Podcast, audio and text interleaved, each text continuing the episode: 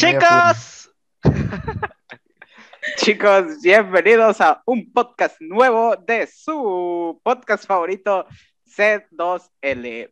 Eh, bienvenidos a un episodio más. El día de hoy, un tema interesante, un tema funable, un tema muy controversial por las diferentes opiniones que genera.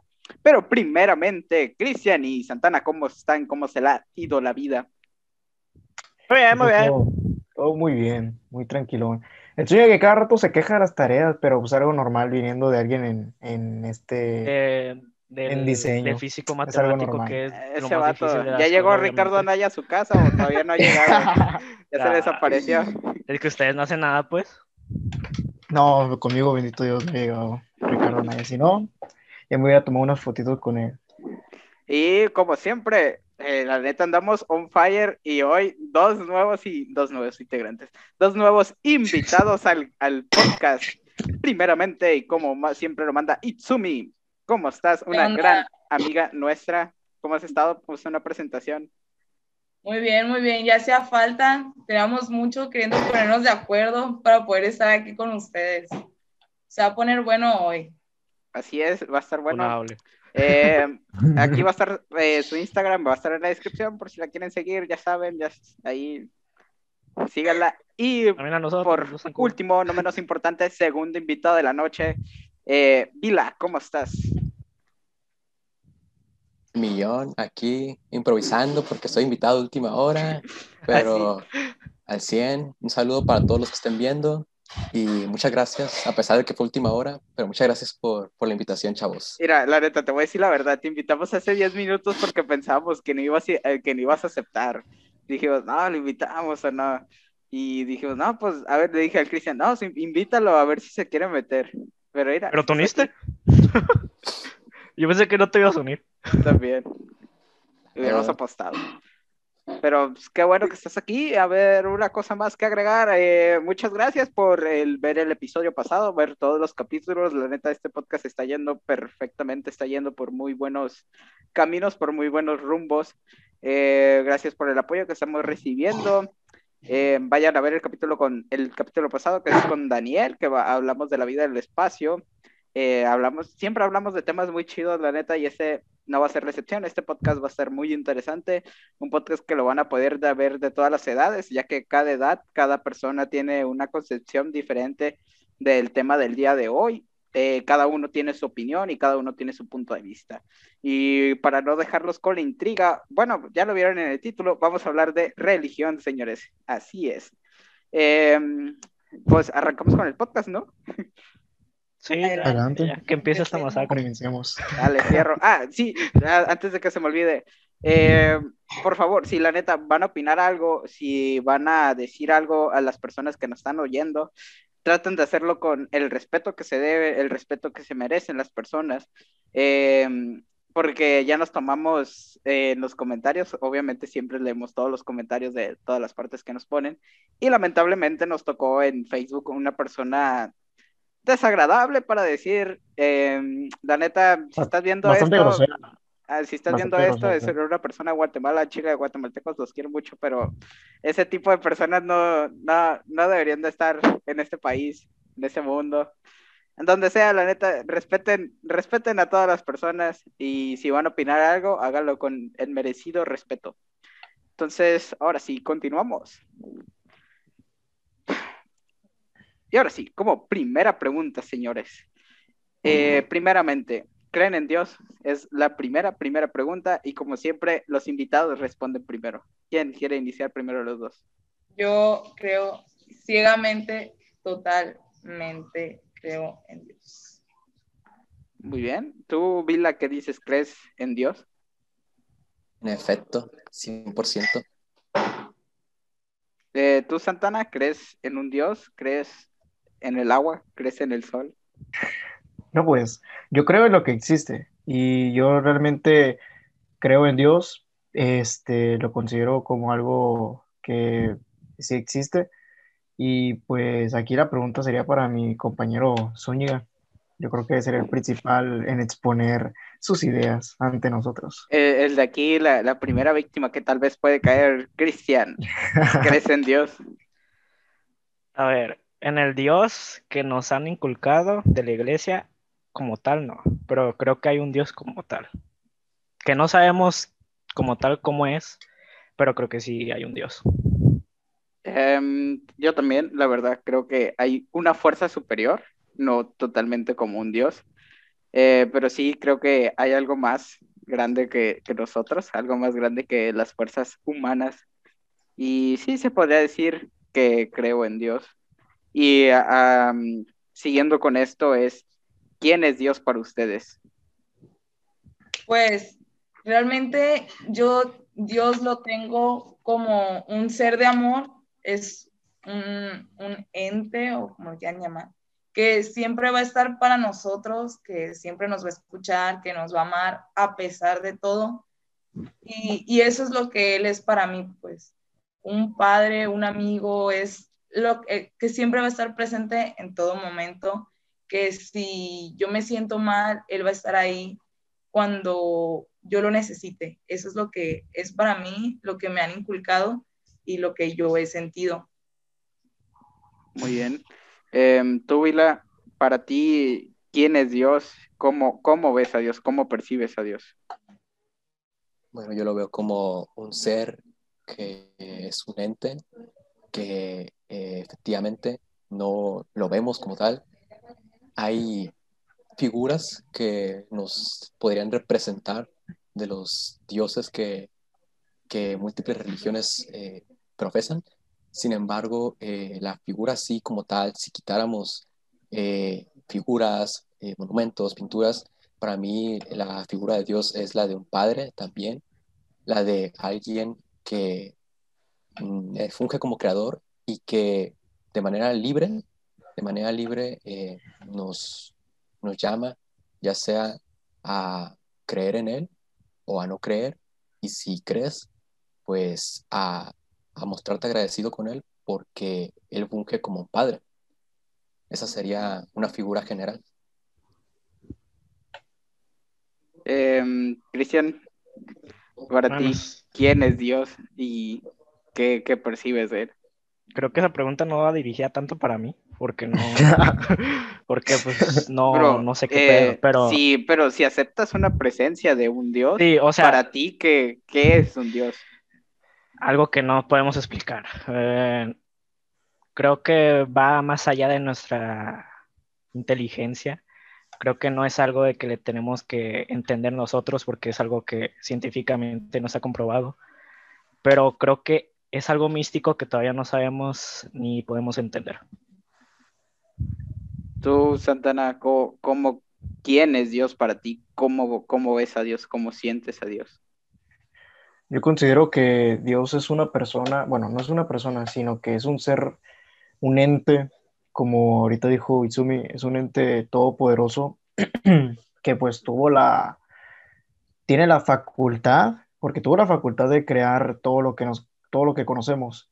Y como se ha profesado en la religión que ex- toda la existencia humana y toda la existencia del universo en sí fue creada en base a él. Y yo considero que pues es un ente que eh, ve varias posibilidades en nosotros y que nos muestra a veces el camino en cierta, en ciertos puntos de nuestra vida. Pero nosotros decidimos si aceptar ese camino o no. Y es por eso que muchas veces hemos visto que hay cosas que son inexpli- inexplicables por la ciencia. Hay muchas cosas que no podemos explicar en base a teorías científicas eh, que no se pueden explicar así con un razonamiento, sino que muchas veces se dan teorías de creencias o de, de algún tipo de presencia extranormal, o sea, este, a partir de fuera de nuestra realidad. Entonces, todas esas explicaciones son dadas por la religión y entonces yo considero a Dios como una persona que, pues sí, o sea, creó el, el universo y todo, y pues al final de cuentas representa todo el centro en nuestra existencia y en nuestra vida. Y es por eso que lo considero como un, un alto este, un alto valor, una alta estima, y pues es una persona que se le debe tener mucho respeto. Eh, pues sí, como bien decía, pues yo también comparto mucha de la opinión de mis compañeros, de los que ya expusieron aquí. Eh, para mí también, quitando la, la imagen que cada religión, que cada persona le da sobre ella, para mí también es un ente superior que supera todas las fuerzas humanas y es algo inexplicable, inexplicable a veces, pero creo que muchas veces eh, se siente real. Eh, muchas veces, eh, como sabemos, no lo podemos ver, no, no, no lo podemos tocar, pero se, para mí se puede sentir. Entonces, es, es algo muy raro, pero creo que muchas veces esto nos supera más allá, pues como lo dije, es algo inexplicable, como decía bien Santana, eh, no, no puedes decir eh, existe por esto porque no lo puedes comprobar científicamente. Entonces es por ello que muchas personas dicen, para mí no existe, eh, para mí existe, para mí es esto, para mí es otro. cada persona tiene una percepción diferente de lo que es Dios para ellos. De lo que dice Soto, es cierto lo de que lo puedes sentir. Bueno, muchas personas lo hemos sentido este, en sus respectivas parroquias, iglesias, a donde asistan, porque hacen como invocaciones al Espíritu Santo, le llaman. Y es algo que tú no puedes explicar, que simplemente lo sientes, o por decir que me ha tocado estar en misa y que el padre dice, este, levanten la mano a los que en este momento les está oliendo la cabeza o tienen unas ganas inexplicables de llorar. Y es como que tú te quedas, o sea, como sabe. Y es donde dice, ¿no? Pues de que lo que está hablando en ese momento o que está invocando al Espíritu Santo y eso, que si tú tienes algo malo ahí sale, o sea, no se tiene por qué confundir con exorcismos y todo eso, porque no, nada que ver, pero es de alguna manera que tú te sientes como ligero después, como si soltaras una gran carga pues, que no sabías que, carga, que tenía sobre ti y te sientes como más ligero, como mejor contigo mismo. Es, es inexplicable porque es un sentimiento de paz y tranquilidad que no se puede explicar. O de estar escuchando alguna canción, o sea, que están cuando todos en un mood muy de todos eh, rezando, orando en las iglesias o en grupos de jóvenes o cosas así, que todos están concentrados en una sola cosa y que pasan que al Santísimo o, o que todos, o sea, todos están concentrados, es como que el ambiente se impregna de eso y te dan ganas de llorar o, o simplemente te sientes bien. O sea, es difícil de explicar, pero sí, sí lo sientes. Eso es lo que quería decir. Em, pues sí, es algo que muchas veces no se pueden decir. Y ligado a esto, eh, ¿qué religión practica cada quien? Este, si quieren, el que quiera iniciar, primeramente, ¿qué, qué religión practican? Y más que nada, ¿por qué la practican? Si no me di a entender, es em, religión catolicismo, este... Bueno, yo practico la iglesia católica porque pues es la que a mí me inculcaron, pero al mismo tiempo, este, yo tengo una mejor amiga que es cristiana y ella como intentaba que yo me uniera pues a su comunidad.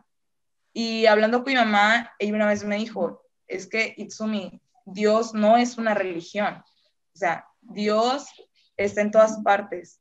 Y tú te vas a ir a la religión que a ti te haga ser una mejor persona, porque Dios no está en una iglesia, o sea, Dios, o sea, la iglesia es el pueblo. Entonces, y Dios está ahí cuando cuando tú estás hablando de Dios, Dios está ahí. Es lo que a mí me enseñaron. Y yo por eso practico la, la católica, porque es la que yo considero que a mí me hace ser mejor.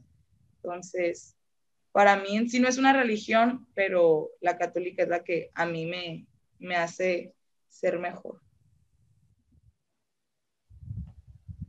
Em, ¿Alguien más?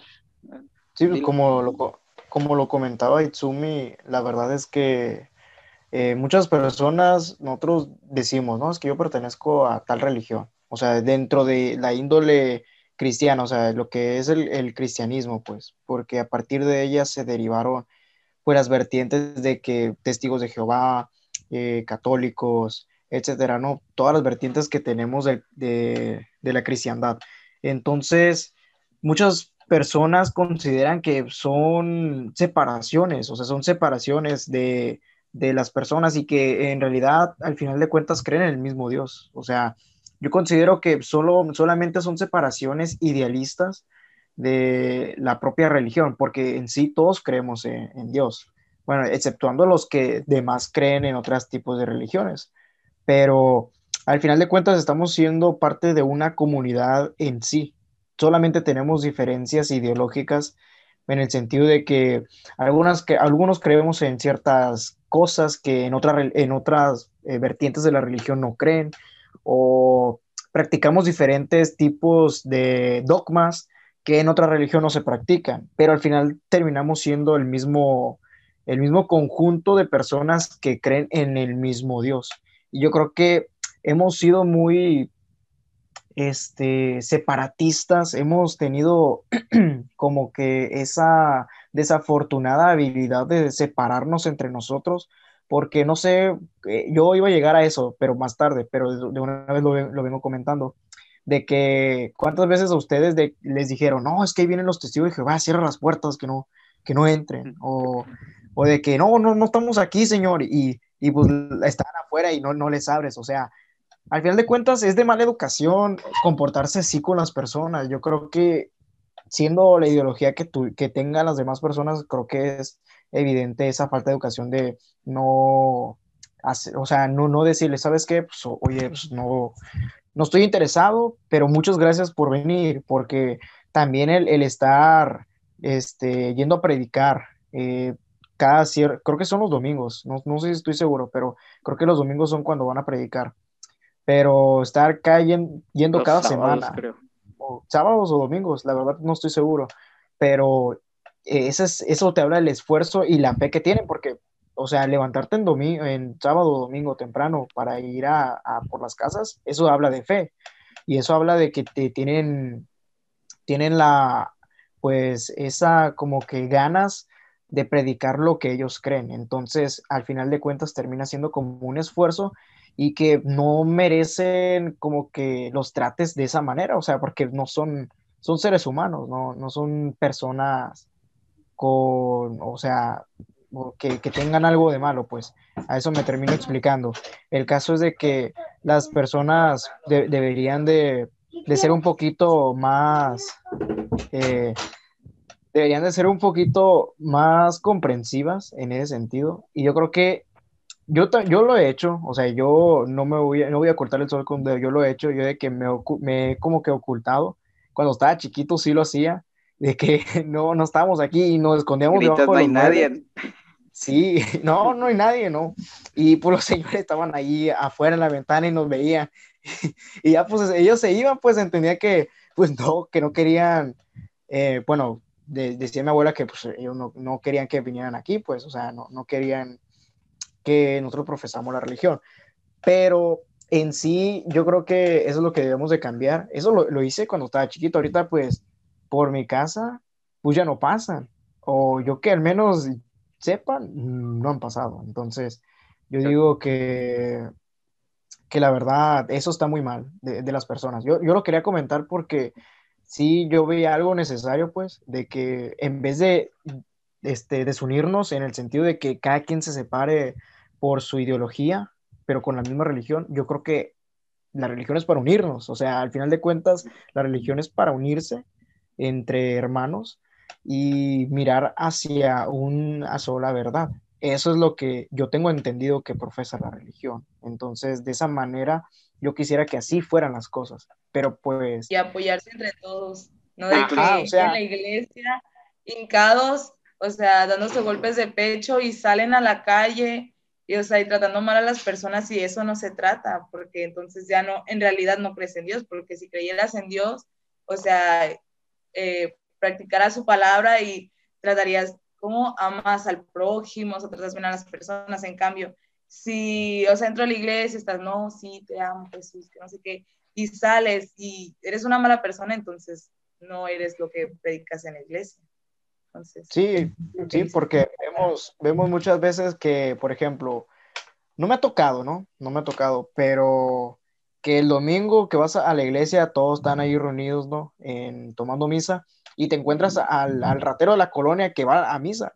Y, y o sea, ahí dice, este, y, o sea, reza y todo el rollo, ¿no? Pero después se va a hacer vagancias igual, o sea, va, va a robar y va a cometer crímenes. Entonces, como que en realidad no sirvió de nada ir a la iglesia porque no está Hay una hipocresía. o sea, no está practicando su, su, fe. Aparte de que es un delito eh, civil, no está practicando lo que realmente debería de practicar y lo que debería de hacer en la iglesia. Entonces yo creo que eso es una de las cosas que deberíamos de poner nosotros atención en, nuestro, en nuestra ética y en nuestro civismo y en la práctica de valores. Entonces, en resumen, ¿qué religión practicas? Porque creo que no me la contestaste. Ay, es cierto, no te la contesté. No, no, de hecho, no, no contesté. Muchas palabras. Lo único que te preguntó, güey. o sea, muy buena reflexión, güey, pero ¿qué, qué, ¿qué religión practicas, amigo? Catolicismo. Catolicismo. Ah, gracias. Eh, a ver, antes de seguir con nosotros, eh, un pequeño corte, porque saben que somos pobres y no tenemos Zoom alargado y nos va a cerrar la reunión. Entonces, ahorita nos vemos. Bueno, aquí el teco. Y volvemos. Una pequeña disculpa por el corte, aunque ustedes lo ven bien cortito, nosotros lo vemos por tres minutos. Pero estamos aquí. La neta, si alguien nos quiere pagar, nos quiere patrocinar o algo al Chile, o alguien tiene una cuenta con Zoom Premium, la neta, pásela, güey. Brinco paro. Sería bastante. Un, un, profe o alguien si lo está viendo, la neta, paro, la neta. Pero, a ver, pero seguimos con el tema y nos quedamos. Eh, Vila, ¿qué religión profesas y por qué? Bueno, yo profeso el catolicismo. Toda la vida lo he profesado. La razón eh, podría ser que es porque es la, la, que practicaban mis padres cuando yo, cuando yo nací.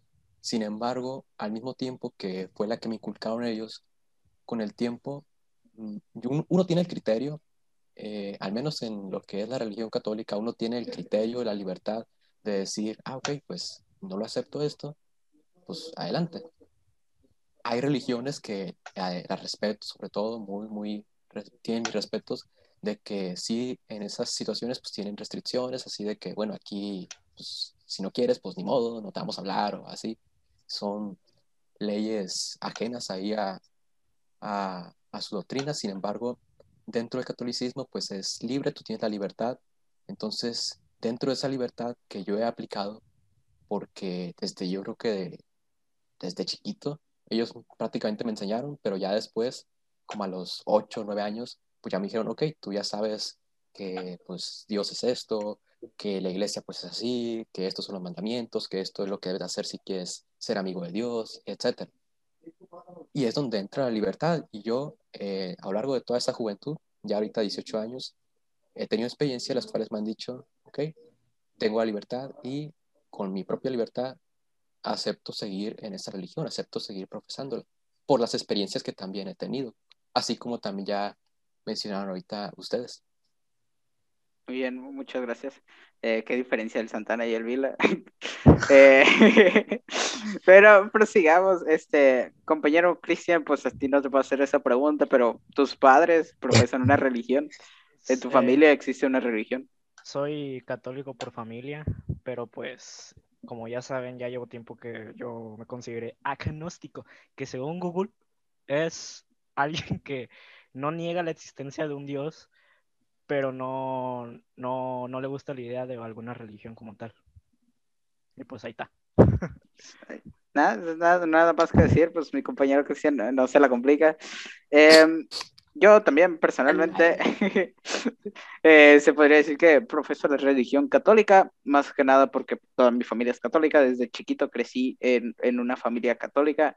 Mi abuelita es eh, servidora, eh, este, todas mis tías trabajaron en colegio católico, entonces desde, desde, pequeño se me, se me inculcó todo ese rollo y la neta me gusta. Hay algunas cosas que no, todavía no, no asimilo, hay algunas cosas que todavía digo, "Eh", pero eso lo diremos más adelante, es un tema que también vamos a tocar. Em, pero pues por el momento se podría decir que soy una persona católica, eh, es por familia y, y también eh, algo que me gustaría tocar, que como, como decía mi compañero Santana, em, sí cierto, muchas veces en las religiones, por ejemplo, dicen, eh, no te juntes con él porque es cristiano, o no te juntes con él porque es testigo, o viceversa.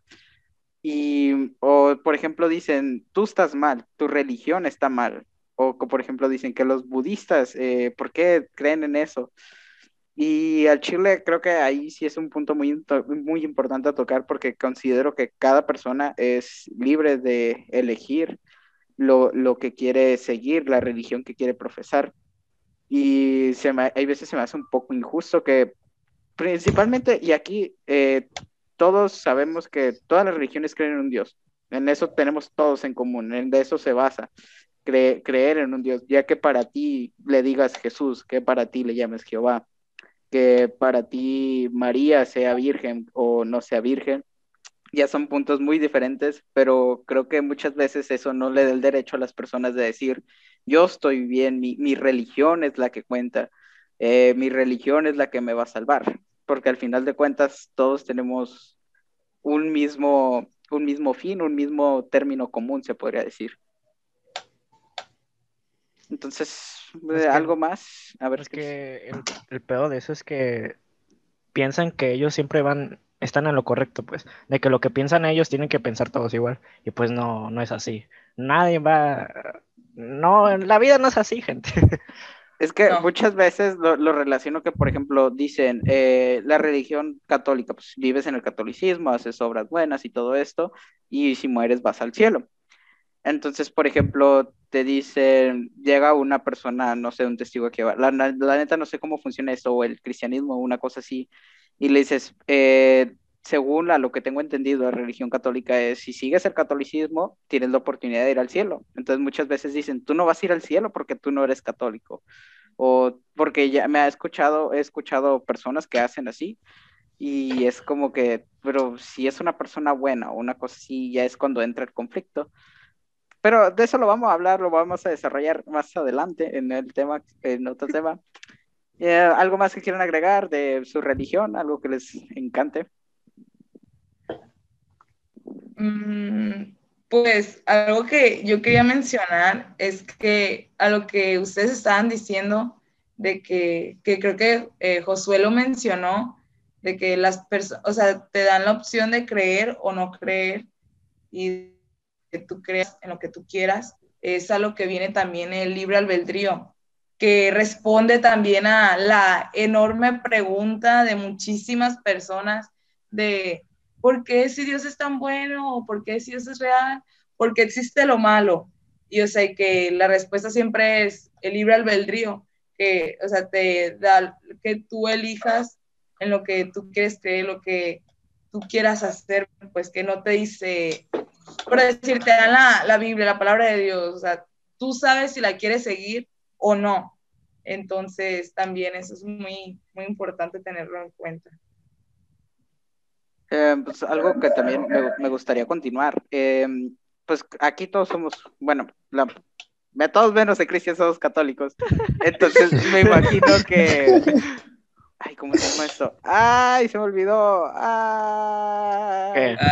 Cuando de ¿Qué, chiquito qué, te qué, llevan, lo llevan los sábados, ay, ¿cómo se llama? No puede Ah, ser. ah, el catecismo. Catecismo. catecismo. Catecismo, Gracias por recordarme la Oh, pregunta. Fui seis años de mi vida, güey, no me acuerdo cómo se llamaba, no puede ser. Más de seis No años. puede ser. Increíble Eh, eso. ¿Qué, cómo, es eso, ¿Cómo fue esa experiencia? Pues me imagino que no he leído eh, tan siquiera un año, tan siquiera fueron un añito para practicar la primera comunión. Bueno, también, ¿ya practicaron la primera comunión? No lo he hecho.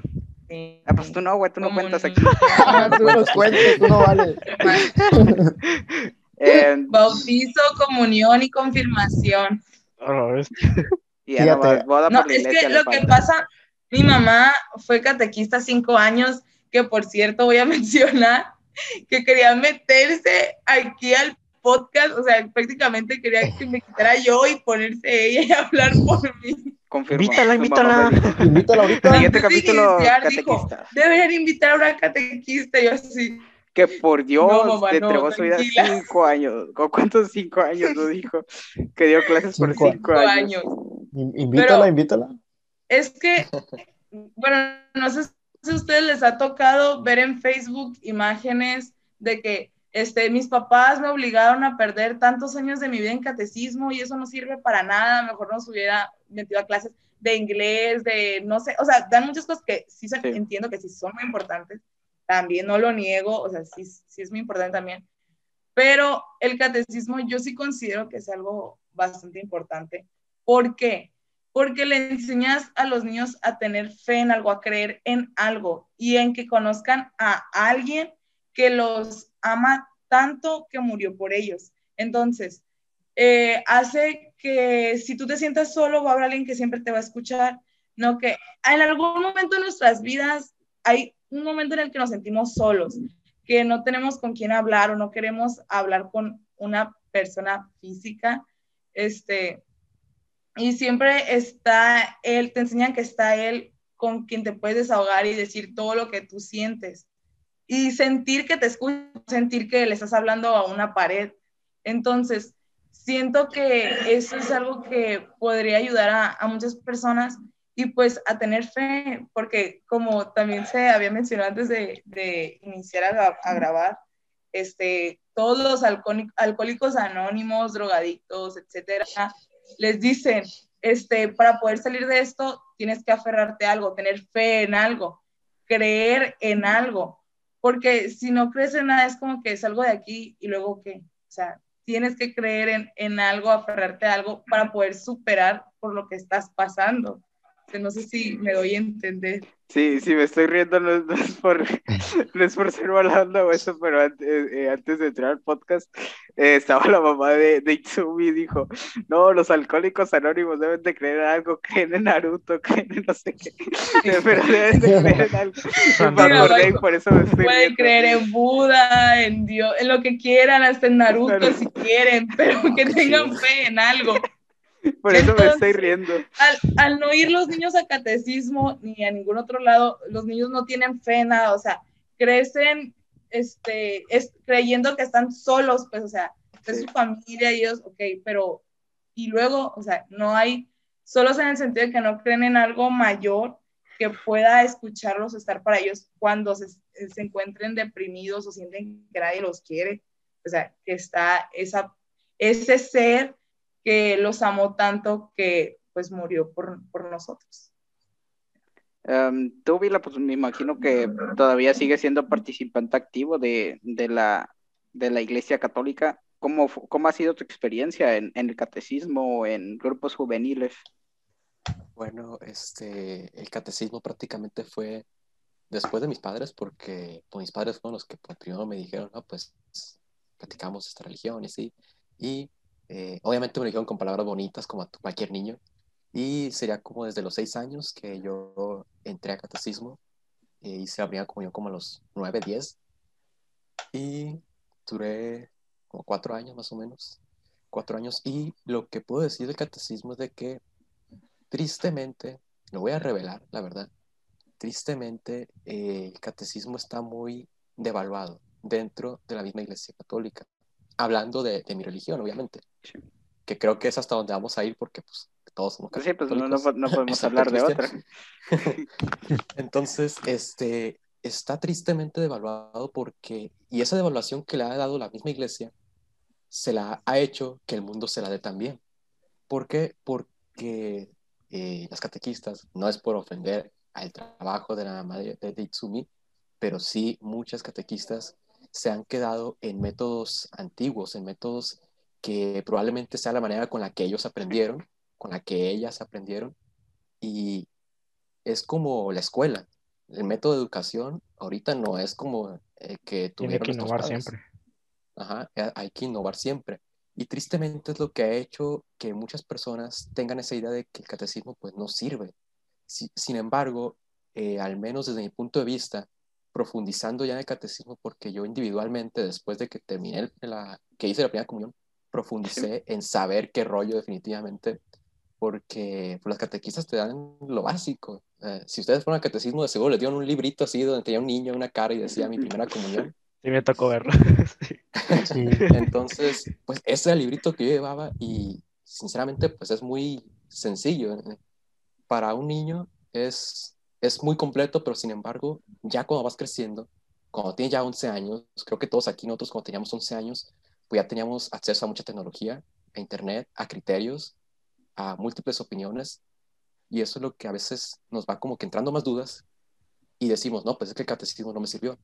Sin embargo, en mi experiencia, cuando yo profundicé individualmente, me daba cuenta de muchas cosas que había que aprender y que las catequistas o catequistas, porque también hay hombres, no consideraban apto como para enseñárselo a un niño.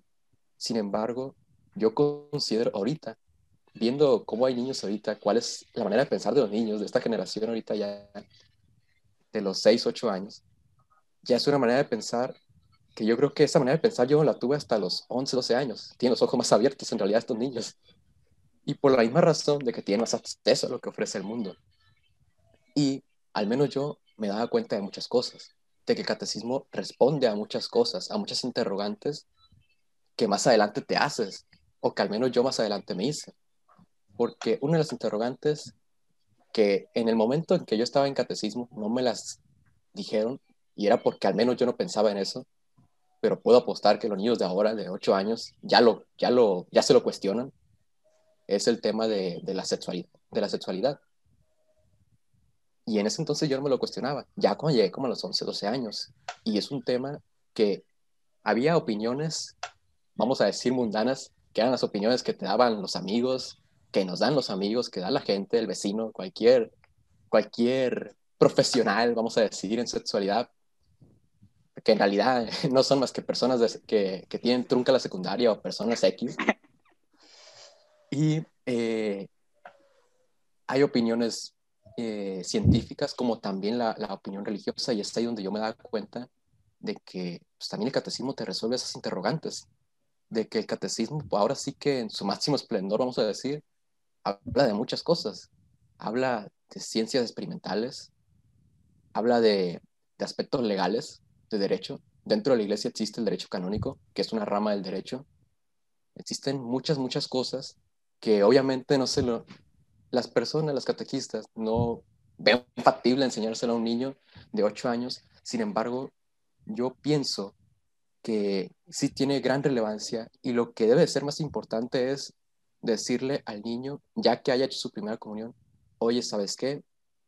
Nosotros ya te enseñamos lo básico, te enseñamos lo que es Dios, lo que es esto, lo que es esta religión, qué es pecado, qué no. Y entonces, este es el catecismo para adultos, que dentro de nosotros, de los, católicos, pues lo llamamos Catecismo de la Iglesia Católica. Es un libro que está así de grueso, más o menos. Y sí te da un criterio más amplio sí te va sacando muchas dudas y es por eso yo que le veo relevancia a lo que es el catecismo, sin quitar la importancia a múltiples otras áreas de conocimiento. Al inglés, por ejemplo, que es la principal excusa o el principal meme que nos hacen. Ahorita en las redes sociales. Pero y, bueno, y, mi experiencia. Sí, lo que dice Vila es cierto, y aparte de que al enseñarte las voces también te enseñan valores porque al, lo que está bien, lo que, está, lo que decía él de que lo que es pecado, lo que no, o sea, te enseñan también a respetar, o sea, entre muchos los valores, y lo que también decía a los niños, lo que mi mamá me decía a mí cuando yo estaba chiquita, era de que cuando tenía pesadillas y no podía dormir, mi mamá siempre me decía, habla, habla con Dios, Él siempre te va a escuchar. Y me es niña y decía, Dios escucha más a los niños porque son como ángeles para Él.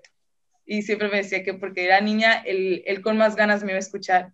Entonces ahí poco a poco yo fui desarrollando el que Él siempre me iba a escuchar. Ya, bueno, solo ese comentario que eh, prosigamos. La neta, muy buenos dos comentarios, pero yo me voy a ir un poco más allá a, a lo chido, a lo, a lo, a lo chido. Eh, para mí, el catecismo, la neta, es un, como una escuela para socializarla. Es que yo fui desde seis, siete años de catecismo hice, o sea, no solo, porque esto sí, mucha gente dice, Ay, voy a llevar al niño para que haga la primera comunión y ya. No, el, el, catecismo creo que va un poco más allá, entonces es profundizarte un poco más en la fe. Y la neta, personalmente puedo decir que para mí me ayudó muchísimo. Eh, cuando yo llegué aquí a Mazatlán, eh, la neta no, no, nunca había estado en un catecismo o una cosa así. Yo llegué aquí como a la edad de ocho años, una cosa así. Y entonces eh, me ayudó muchísimo a mí para empezar a integrarme con personas que no conocía. Eh, porque al catecismo, gracias a las actividades que tienen, te obligan a que conozcas a, las demás personas, que trates de socializar. Y también muchas veces, la, por ejemplo, la religión católica tiene muchas cosas buenas, aunque muchas veces dicen, la religión no sirve para nada o algo. Eh, casi siempre eh, se quedan, yo siempre me quedo con las cosas buenas de las cosas. Y, unas, y una cosa muy buena, como decía Itsumi, son los valores que te dicen eh, muchas, muchas veces los mandamientos que dicen, no, nadie cumple los mandamientos o algo, pero son cosas buenas, o sea, eh, respetar a las personas, que es amar a, amar a los uno, a tus prójimos, eh, no robar, no mentir, no este, respetar a tus padres, tus madres, charala, charala. Son cosas que todo niño debería hacer, o sea, seas católico o no, son cosas que todos deberíamos de hacer para vivir en una buena sociedad. Y también, pues la neta, está muy divertido. La neta, yo, yo, me, yo me divertía mucho yendo al catecismo porque mucha gente piensa que solo es de ir y te van a decir, no, sí, el Padre Nuestro, y ahora vamos a rezar esto, y ahora vamos a, no sé, vamos a leer la Biblia. O, y la gente se queda en un, un concepto aburrido de lo que es el catecismo, pero pues de aquí te puedo decir, la neta es algo divertido y como también decía Vila, eh, también creo que la iglesia se ha quedado un poco atrás en estas cosas de, ir más allá.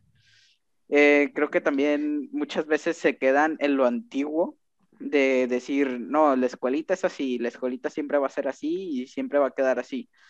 Y también muchas veces la neta es algo de que hasta las mismas iglesias permiten esta cosa de que no, solo ven dos días, tres días, ya haz la primera comunión y ya nunca vuelvas y haz lo que quieras, pero páganos o una cosa así, pero en realidad debe ser de instruirlos.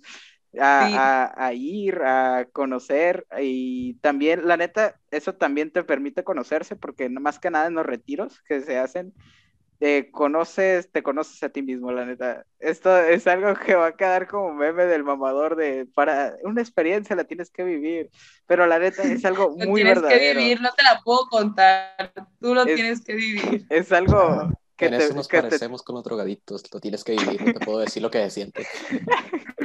es algo, la neta, muy divertido y también te ayuda a, a desarrollarte como persona, a encontrarte lo que tú eres y también te inculca varios valores, aunque como todos sabemos, no solo los valores se inculcan en instituciones, también deben, venir, deben de venir desde casa, pero es una gran herramienta que apoya muchísimo.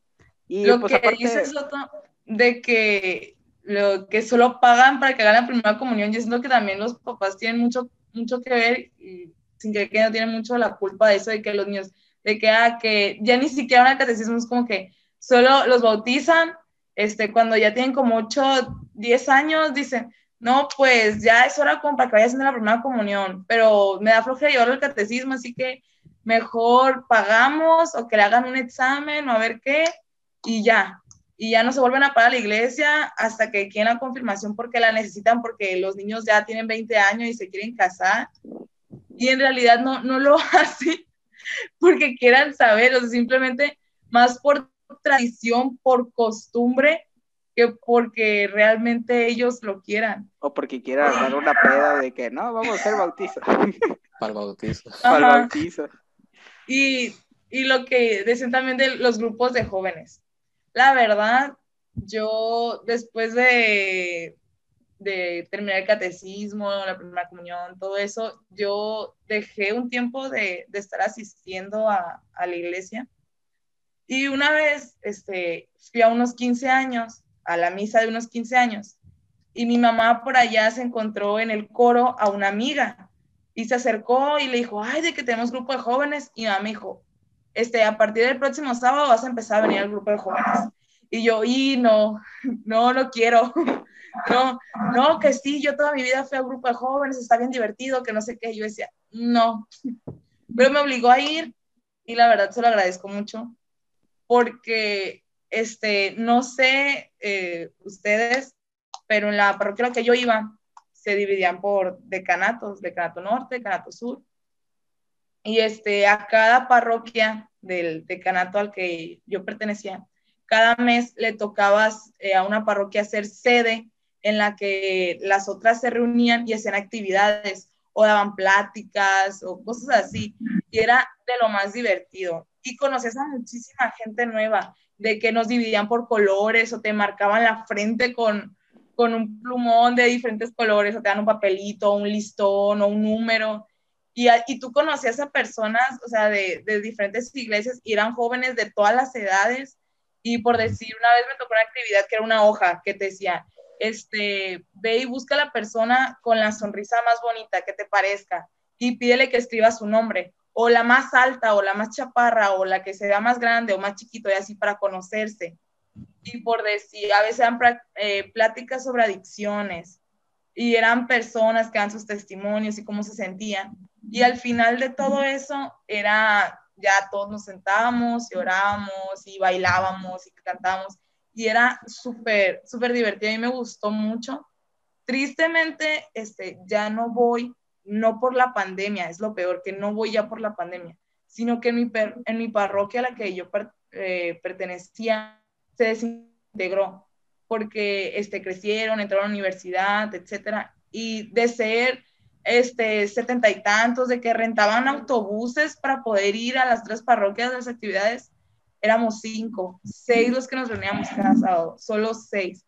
Entonces era muy feo ver cómo las personas se iban alejando y alejando y alejando, y de la nada, o sea, quedar solo seis, a cuando de repente saben que este, ya no nos vamos a reunir, porque prácticamente era el coordinador y otros tres morros y pues ya, lo siento, pero pues ya no hay, ya no, ya no hay jóvenes, o sea, ni modo.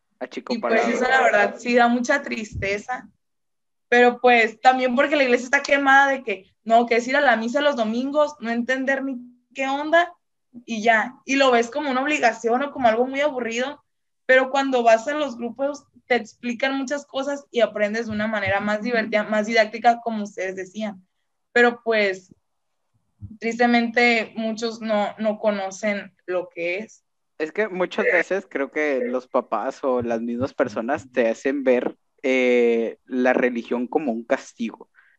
De que no, son las 12, vamos a ir a misa y si no vas, te voy a hacer esto. Y si no pones atención, te voy a hacer esto. Y creo que siempre lo ponen con algo malo, algo negativo, entonces creo que también es algo que deben, deben de cambiar las personas, porque la neta, la neta a mí me decían, vamos a misa, pero vamos a ir porque sí, y vamos a ir ya porque nos vamos, y era de que no, pues ya llegas y tú dices, no, la neta ya no quiero estar, yo quería estar acostado y no sé qué tanto. Es que no estás con la actitud, pues. Simón, y no, no, no, es lo mismo, es como por ejemplo ir a la escuela cuando te dicen, tienes que ir a la escuela porque sí, no es lo mismo que dices, ah, yo me voy a la escuela, neta, qué chido. Eh, pero siguiendo un poco con lo de los, eh, del catecismo y todo este rollo, la neta siempre me tocaron catecismo chidos y siempre me tocaron personas muy agradables, pero mi compañero Santana el otro día nos contaba experiencias eh, de desagradables en catecismo. Entonces, Santana, a partir de tus, cuéntanos tus experiencias y la neta, ¿te quedaron ganas de volver? Ay, pues la verdad, mira, yo vengo de una familia, pues sí, católica. Para empezar, mi abuela es, pues, muy allegada a la, bueno, es la capilla El Buen Pastor. Está cerca de la, de la iglesia Santísima Trinidad. Bueno, no, no muy cerca, pero pues, ahí está, ahí está por ahí, la capilla. El caso es de que... por la promoción. el caso es de que yo primeramente hice mi un año, bueno, menos de un año, porque la neta me salí. Y me salí porque sufría bullying, sufría bullying en catecismo. O sea, aunque parezca increíble, sufría bullying por unas niñas en catecismo. O sea, lo, sí, yo, yo, también me quedé así. lo menos, o sea, lo menos común posible, yo sufría bullying en el catecismo. Y es como que es el, es el lugar donde menos conflictos debería de existir. Donde menos te esperas. Ajá. creo yo. Creo yo que es el, es el lugar donde menos conflictos debe de existir, porque pues ahí se profesa los valores, ¿no? Entonces yo de cuenta que era cuando tenía ocho años, por ahí, tendría unos ocho, siete, no estoy seguro, no me acuerdo muy bien, pero yo fui a la, a la iglesia Santísima Trinidad. A este- a esta iglesia está ahí en la Villa Galaxia. Pues yo fui ahí a hacer mi primer año de catecismo, porque pues iba en camino para mi primera comunión. Y fíjate, o sea, comentando lo de la primera comunión, la verdad, a mí sí me obligaron al principio, pero después como que se me hizo responsabilidad. Y al rato voy a comentar lo que pasó, ¿no? El caso fue que yo llegué a la, al catecismo y pues me sentía muy raro porque la neta no conocía a nadie. O sea, ningún, ninguno de mis primos fue al catecismo porque a uno no le gustaba y los otros dos chiquitos están, pues, estaban chiquitos, o sea, no tenían la edad todavía para ir al catecismo. El caso fue de que yo entré en un salón donde estaba un señor muy mayor, muy mayor, era un, catequista, un catequista, perdón, muy mayor de unos 78, 80 años, o sea, estaba muy mayor el señor. Entonces, pues muy a duras penas, pues nos podía enseñar, pues porque pues se tenía que mover, tenía que ir a la pizarra, tenía que explicarnos y pues, pues pobrecito el señor, o sea, hacía su esfuerzo. Eh, mm, o sea, la, la fe lo movía porque pues estaba, estaba muy, pues sí, o sea, Muy comprometido a lo que quería hacer. mover. El caso fue de que yo me sentaba hasta atrás. O sea, yo me sentaba hasta atrás porque no conocía a nadie y, y yo cuando estaba chiquito no, no tenía esa habilidad. O sea, yo no tenía esa habilidad para entablar conversaciones con las demás Me personas. imagino el Santana chiquito en el fondo, así triste, solo. Santana, No, ¿verdad que ahora eso? tienes machín labia. La neta. Ya sé, este, qué ese cambio. Lo peor del caso es de que al final de cuentas terminé hablando de más que cuando estaba chiquito. An- Antes sí no, no comentaba casi nada. No, todo lo que no dijo, todo lo que no dijo lo está sacando ahorita. To- todo lo que me guardé ahí en ese año de catecismo lo voy a platicar aquí. El Ay. caso fue que yo el primer día mm, no pasó nada, o sea, por nadie nos conocíamos, todos nos presentamos, bueno, uno que otro sí se conocía, se sentaban juntos, pero yo, pues, sí, yo me senté hasta atrás, yo no hablé con nadie. O sea, yo me presenté y todo, pero pues, como que nadie me puso atención y yo de que, ah, bueno, ok. Y vimos, o sea, los temas que veíamos eran de que ciertos pasajes de la Biblia y todo ese rollo, ¿no? Y pues casi yo en ese momento no tenía mi cuadernillo. Entonces yo llevaba una libreta, bueno, llevaba una libreta, la Biblia, no sé para qué, pero llevaba la Biblia. Y llevaba, pues, es que no sé, mi, mi abuela me dijo, mira, llévatela por si la vayas a ocupar. Y yo de que, Por si acaso. pues bueno, pues sí, me la Uno llevo, nunca pues, sabe cuándo se le va a atravesar. Uno nunca sabe cuándo se le vaya a atravesar un, un padre y te diga, bíblico. ¿cuál es el, sal- el salmo? Léeme el salmo 19, eh, versículo 3. No, o sea, Ok, Y la, la neta, aunque no lo crean, la neta, la Biblia, hay veces eh, sirve para ligarlo con la neta. ¿Sabes, ¿Sabes el pasaje de cuando sucedió esto? Y ahí empiezas, empiezas a entablar una conversación. Entonces Santana la lleva para ligar. Pero ya prosigue, Santana, perdón por mis chistes. Continuamos. el- Mira, caso- no, muerto de la risa lo dije. Aguas. es que yo la verdad nunca tenía esa idea de ir a ligar, pero el Soto lo aplicó en su juventud, ¿no? Es bueno, es bueno. Ojo ahí. aplicarlo. Ojo para las nuevas generaciones, es importante llevar una Biblia. Ojito. Y bueno, yo llevaba una Biblia, llevaba un cuaderno y mi mochila no era como una mochila para niños, o sea, no era una mochila normal, era una mochila grande, pero grande, grande. Ah, eras el morro de que llevaba la, casa- la mochila de camping. Sí, sí, Para, o sea, para guardar un Ese cuaderno. que lleva el Atlas a todos lados. No, pues dijo, ya, ya- ya sé por qué no te quisieron, loco. no, no, saben- Eh, Eres el antepasado de los de Didi El Food. Soto, el Soto anda muy bravo, eh. Desde Sí, que perdón, empezó güey. opinión.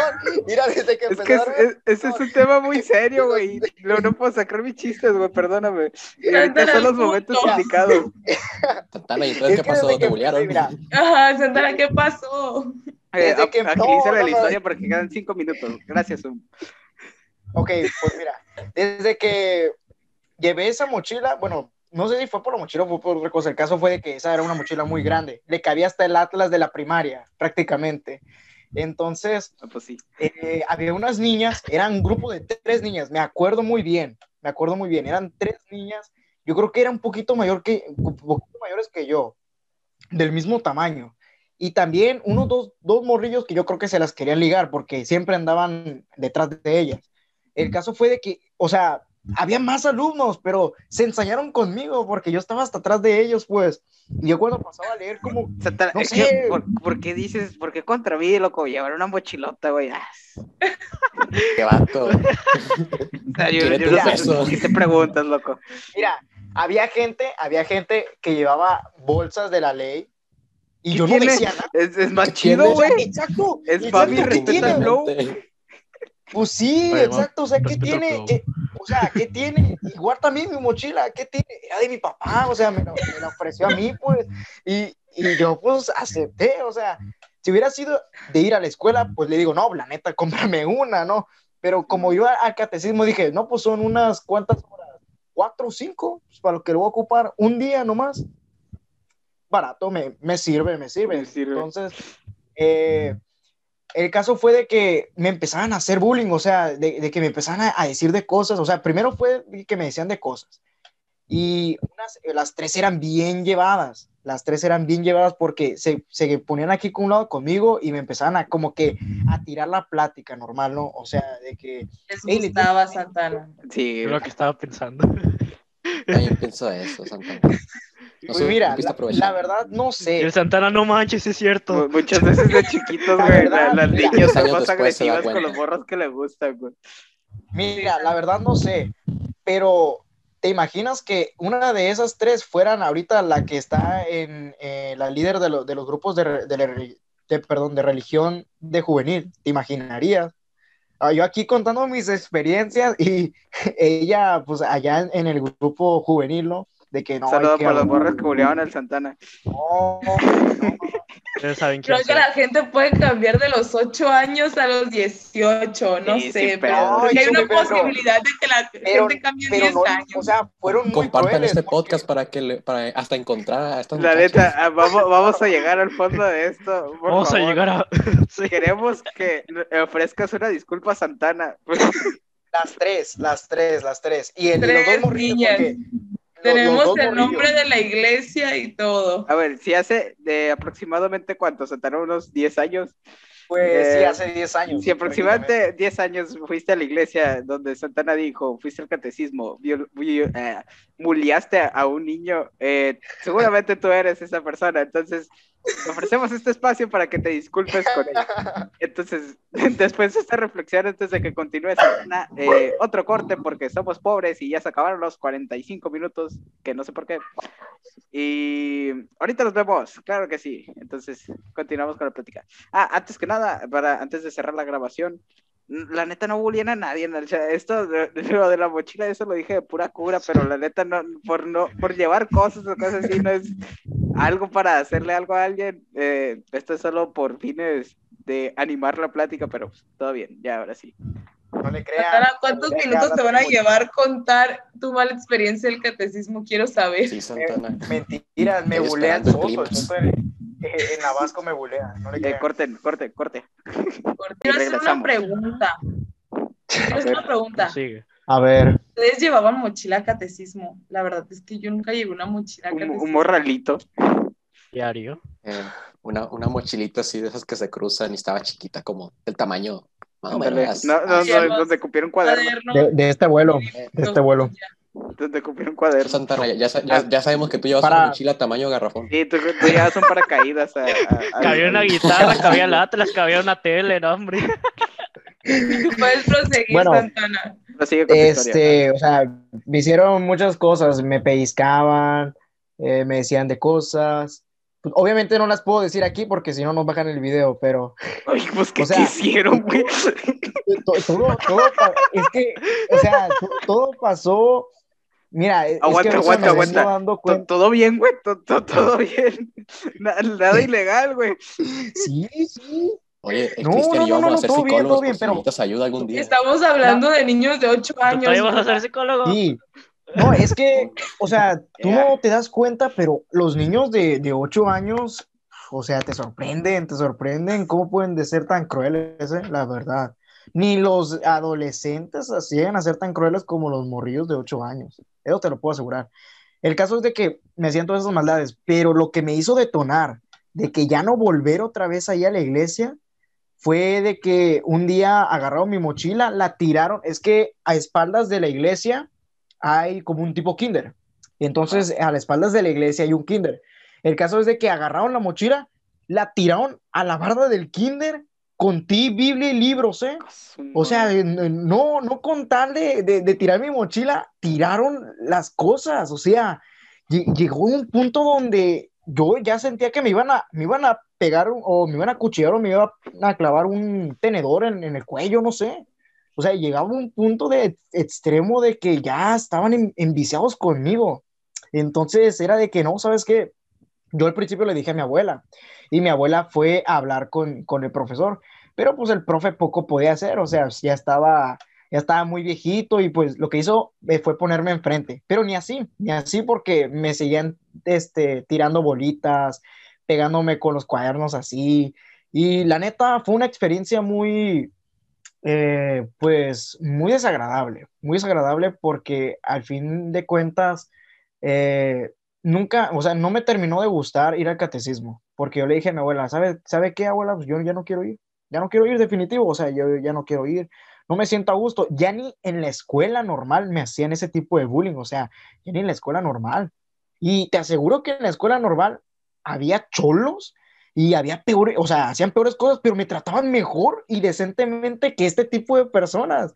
Entonces es como que, ok, ¿dónde queda la religión? Pues, o sea, ¿dónde queda el aprendizaje que estás llevando a cabo en ese sitio? O sea, yo, yo me salí, de hecho, nada más duré como unos tres meses, la neta no aguanté mucho, y me fui a lo que es a la capilla eh, del Buen Pastor. La verdad, muy buen ambiente, mucho mejor del que yo viví en la iglesia de la Santísima Trinidad.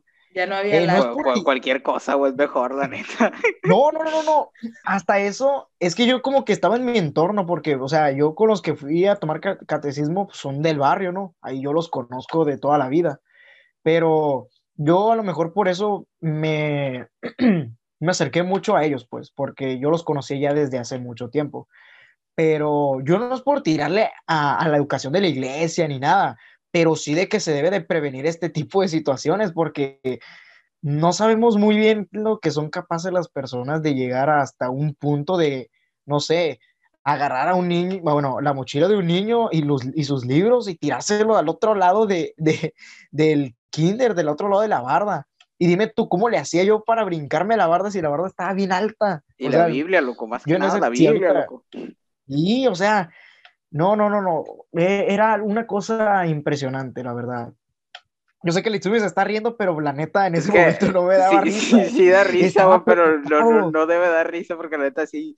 Pero es el No, Satana, pues, pero es compas, todos eso es que... Que es, es el Santana, pues. Sí. Sí, estuvo muy mal. Sí, No, y eso no, no, no, no. debería Entonces, pasar. en- en resumen. No te dieron ganas de volver al es catecismo, ¿verdad? Al Chile. No, la, la verdad ya no me dieron ganas. Hasta que me, me dijo, mi hermano, es que debes de acabar el catecismo. eh, lo vas a acabar aquí en esta capilla. Y yo de que, no, mamá, ¿para qué? Yo, la neta, no quiero. O sea, al principio me No me aburría. voy a pasar de con la iglesia yo. De hecho, Que durante... los niños es que, llegan a ser crueles, la verdad. Es que la verdad, mira, te voy a decir una cosa. Ah, te estoy contando experiencias propias y también de mi primo. Mi primo jamás le gustó la iglesia. O sea, esa es el momento donde él lleva un, ¿cómo se llama? Eh, un San Judas Tadeo aquí, como de tipo narco, pero no le gusta la iglesia, no le gusta ir. O sea, es muy cínico el amigo. No, no, Pero es que yo no creo que sea cínico. Lo que pasa es que una cosa es que la iglesia es una cosa y Dios es otra, pues se relacionan. pero no es lo mismo porque la iglesia es el pueblo. Entonces... No, lo que te digo es que él, él dijo un montón de cosas que pues obviamente no voy a decir aquí. Puedo te decía que es muy cínico porque dijo un montón de cosas que pues obviamente no voy a decir aquí, pero... Blasfemaba. Sí, sí, o sea, sí, decía muchas cosas que pues no vienen ni al caso. Y era más por, yo considero que enojo que por otra cosa, porque desde el principio siempre se, se, le obligó como que debes de ir, debes de ir, debes de ir, debes de ir. Y se le obligó mucho, o sea, de que si no vas, no te vamos a hacer esto, te voy a pegar. Y, y su papá pues también hacía eso, pues de que obligarlo. Y yo digo que pues no es una obligación, o sea, debe de ser, debe de nacerte ir al catecismo. No, no creo que un papá vaya a obligarlo porque es que lo tiene que hacer, no, es que el niño se debe, debe de sentir la necesidad de, de, hacerlo, porque igual, también, o sea, lo, lo traspapelamos a lo que es la educación normal, ¿no? la educación este, gubernamental. Y ese, ese tipo de educación es muy distinta a la que nosotros eh, vemos en el catecismo. Y la verdad es que al principio yo no me llamaba la atención, la verdad, yo nada más iba por el compromiso, pues. Iba por el compromiso porque yo era una persona que pues si me decían, ya te comprometiste con eso, aunque yo no me hubiera comprometido, pero me decían, ya te comprometiste con eso, tienes que acabarlo. Y pues, había de otra, o sea, donde gobierna capitán, no manda el, el marinero, entonces yo me tenía que atener a las reglas y eh, acabé la, de ese año al siguiente, acabé yo mi, mi este, ¿cómo se llama? Mi, mi primera comunión, Ajá. la acabé como a la edad de 10 años, rápido, o sea, lo hice rápido porque en sí yo cuando me pusieron de que, a ver, ¿quiénes van a hacer la primera comunión? Y ya de que, ah, pues, quien se sepa el credo y quien se sepa esto y esto, ya la... la eh, va a venir, sí, o sea, va a hacer cursos con, con eh, a mí me tocó una catequista, no, oh, es el momento que no me acuerdo cómo se llama, pero es una, una señora mayor que vive cerca de la villa. Sí, yo creo que no va a ver el podcast, pero le mando un saludo a mi catequista que la neta me aprecio muchísimo porque no, porque la neta eh, me apoyó mucho, me apoyó mucho para hacer mi primera comunión y también al padre Langarica, creo que así se llama, disculpe padre si no si no me acuerdo muy bien del nombre, pero creo que es Langarica o sí, creo que sí, con el que hice mi que sí, que sí, está ¿Eh? bien, dice el Vila. Ah, el Vila bueno, se lo prueba. Eh, eh, Vira sí sabe. Entonces, sí yo sabe. con él hice, Vi- Vira sí le sabe. Entonces, yo con él hice mi primera comunión. Y la neta, fue una experiencia muy bonita porque me sentí como que si me estuviera graduando, la neta. O sea, me sentí como que estuviera en mi graduación.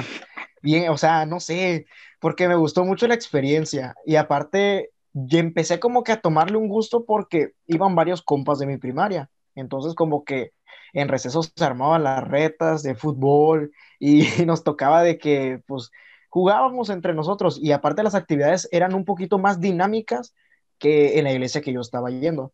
Entonces yo creo que fue por eso que yo empecé como que a tomarle un gusto por ir al catecismo los sábados, porque también había temas que en mi libretita de esa del catequismo decía, por ejemplo, a mí me llamó mucho la atención el tema de, porque venía de, de las del complot del asesinato del padre, bueno, del Papa Juan Pablo. Venía como un tema del, del, del, del, este, del libro del catequismo.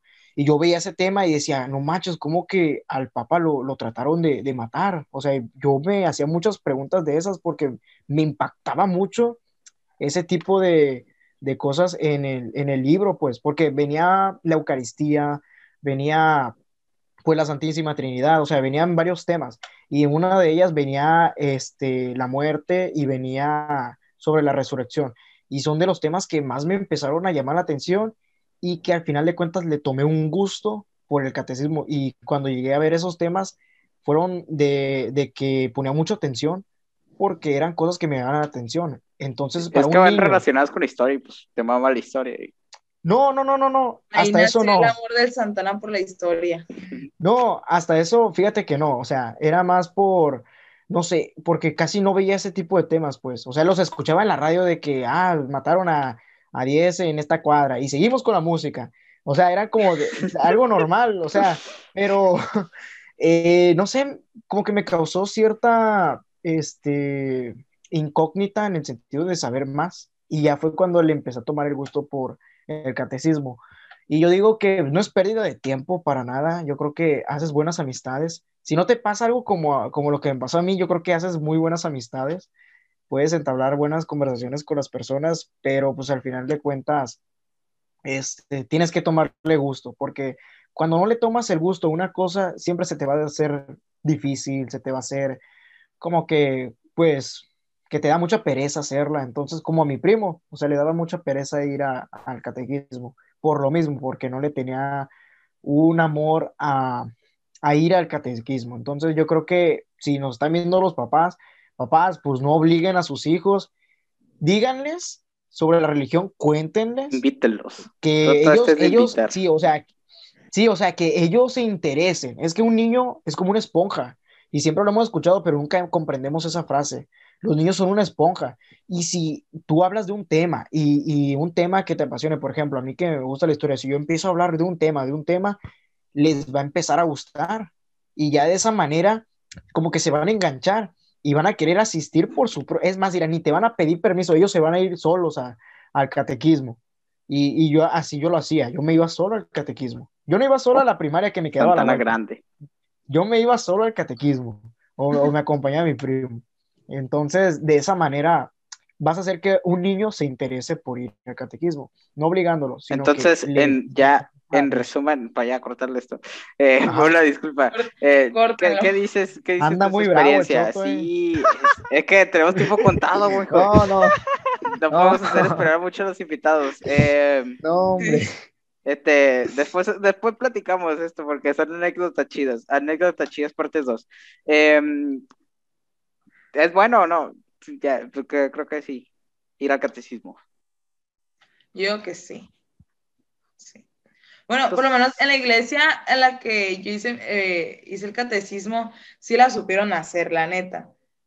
Porque, porque sí a los niños sí nos empezaron a inculcar el ir a, ir a misa los domingos, porque no era solo ir al catecismo los sábados, sino que te hacían a que fueras también los domingos, te daban como una hojita donde ah. venían, o sea, las fechas de los domingos de todo el mes, por decir y te dan un sello y te ponían el sello. Si va ahí en la entrada, te ponían el sello y, era la misa de la mañana y eran de qué canciones, y el padre hablaba con los, casi no había adultos, éramos casi puros niños y estaba muy, muy bonita la misa. Yo me encantaba a mí ir a la misa los domingos porque de que llegábamos, el padre nos saludábamos, bailábamos, cantábamos, se las catequistas, ya leían la lectura, lo expliqué de una manera que los niños entendiéramos y al final volvíamos a cantar y a bailar y, era súper padre ir los domingos a misa, la verdad, cuando iba a catecismo. Lo único malo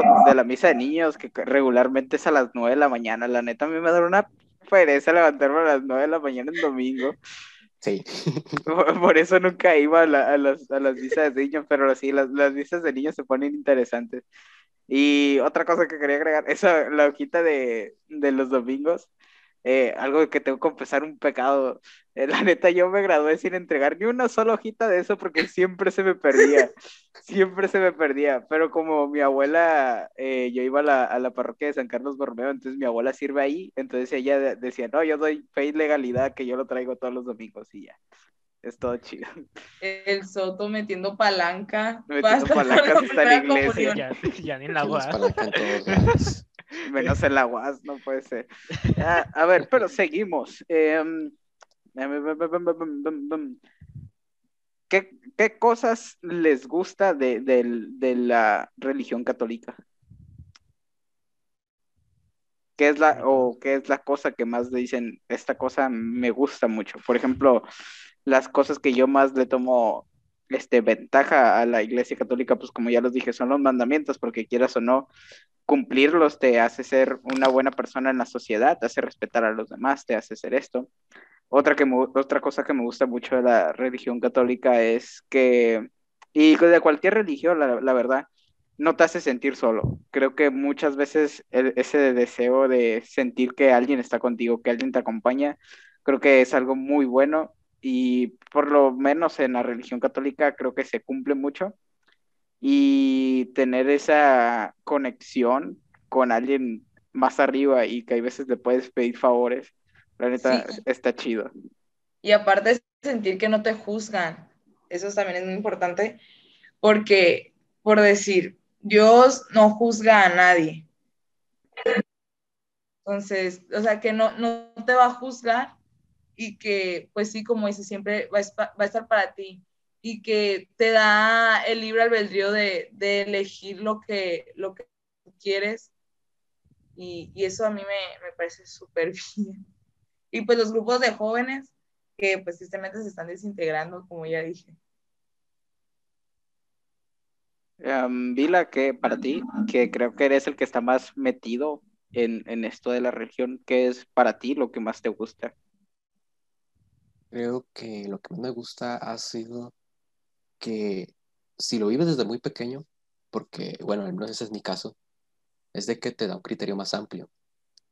Y es la neta, lo he visto porque en la misma escuela lo he notado. Al momento de, de ver eh, la manera de expresarnos, se nota el criterio. Y así como el que a lo mejor tuvo la oportunidad de estudiar, eh, no sé, en otra ciudad, el que tuvo la oportunidad de conocer a tal persona, de practicar eh, algún hobby, no sé, a nivel profesional, tiene un criterio más amplio. El que estudia tal carrera, también eh, dentro de la religión, también se, se amplía ese criterio y creo que es lo que al menos a mí más me ha gustado y sobre todo que te da un objetivo. Y ese objetivo que lo dan todas las religiones.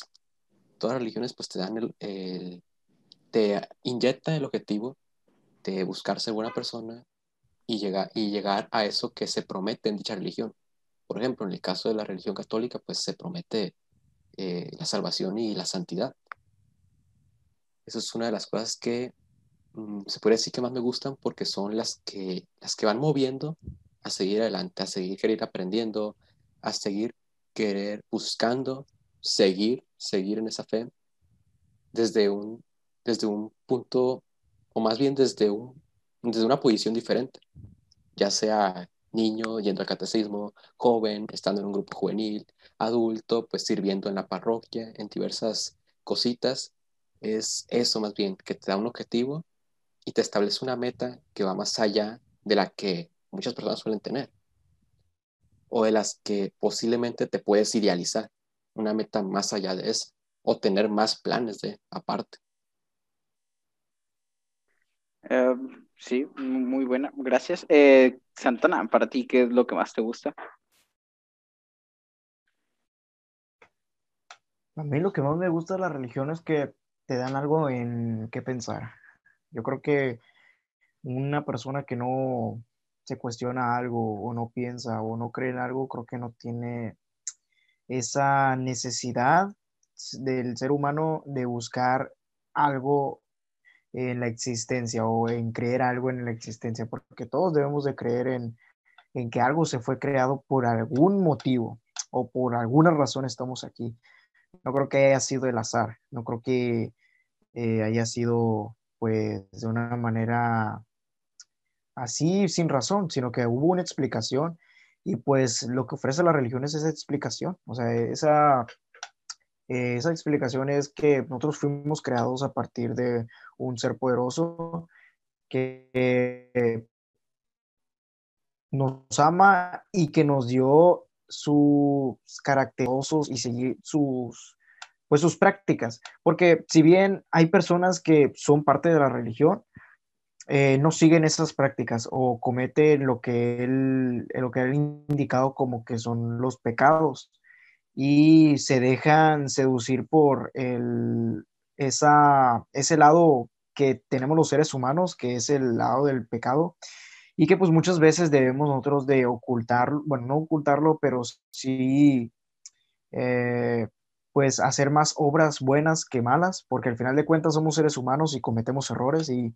yo creo que pues eh, es inevitable cometerlos, pero siempre y cuando nosotros nos arrepintamos de eso, eh, vamos a tener la salvación, como dice Vila.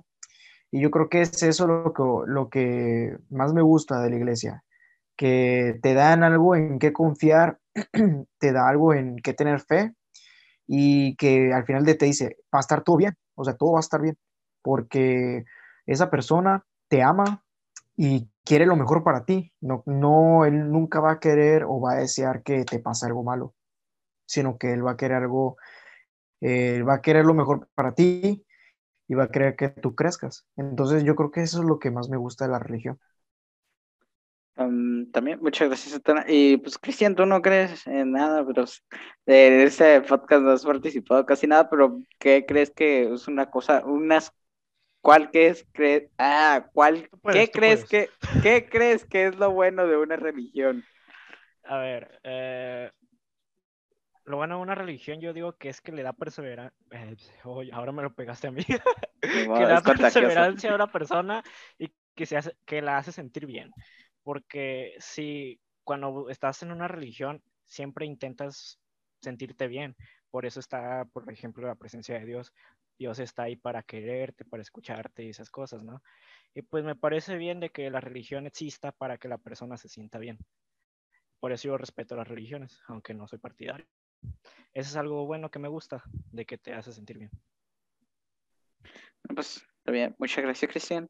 Eh, casi no has opinado nada, pero pues ¿quién te manda? No, no, quiere nada, mijo. Sí. No, hombre.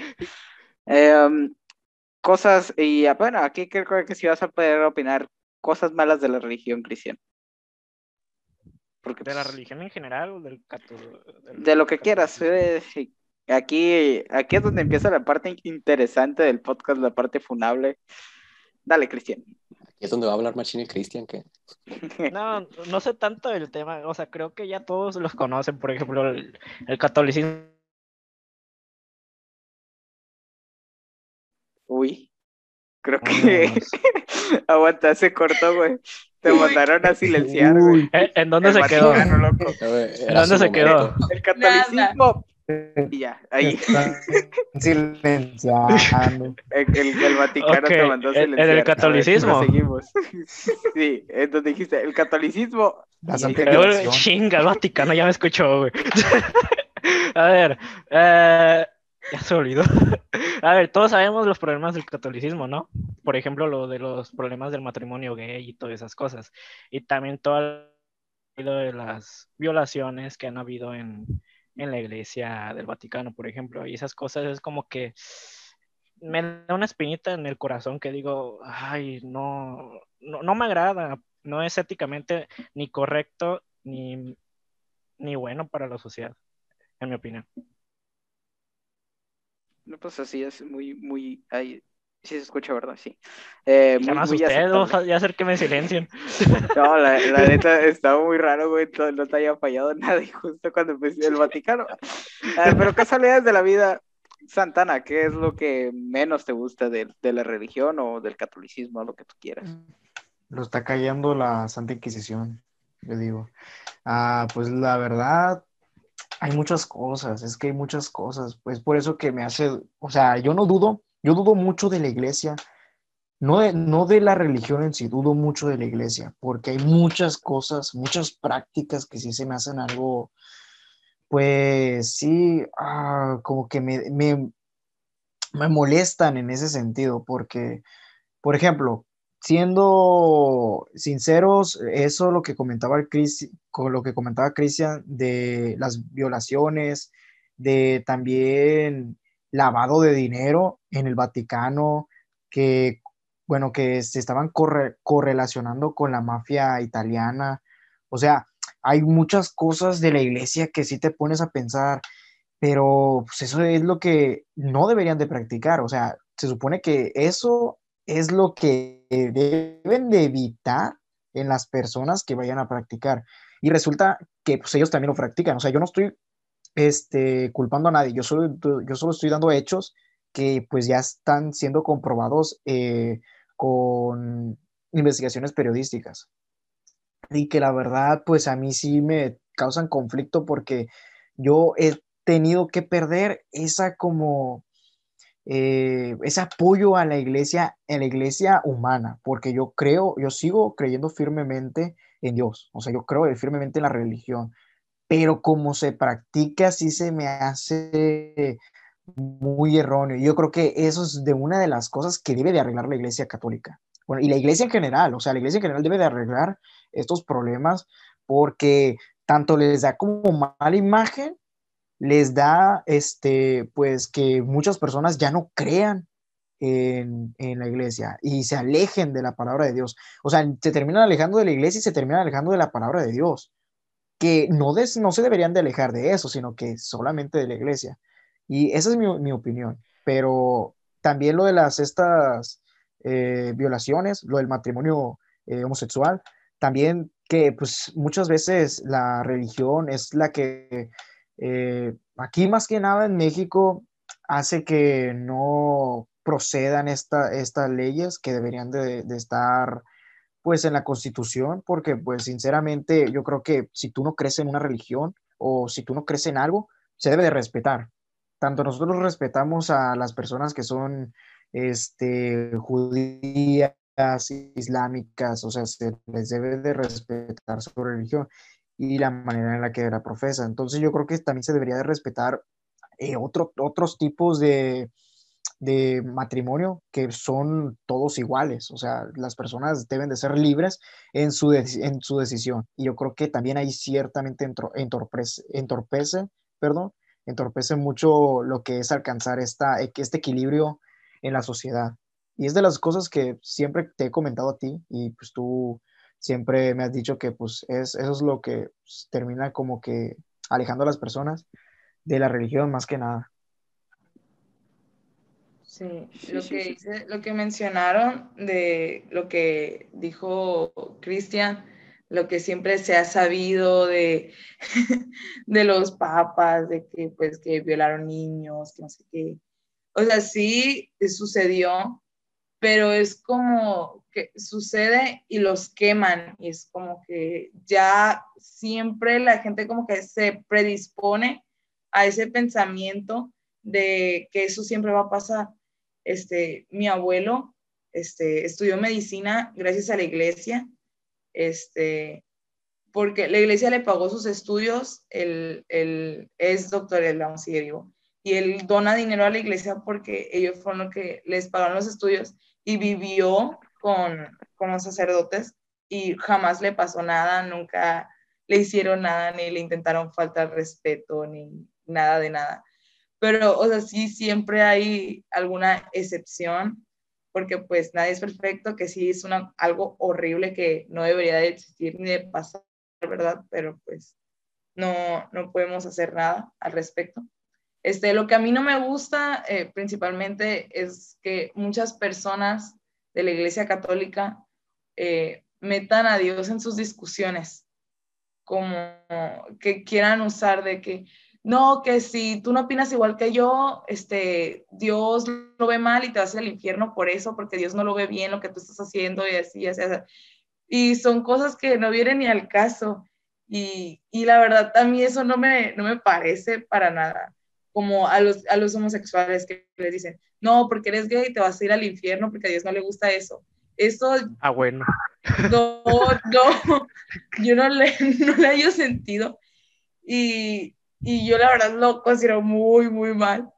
Sí. Y hay muchos padres que o sea, hacen muy bien su trabajo, pero hay bastantes que no se han actualizado en algunas cosas y se quedan con pensamientos este, machistas, podríamos decirlo.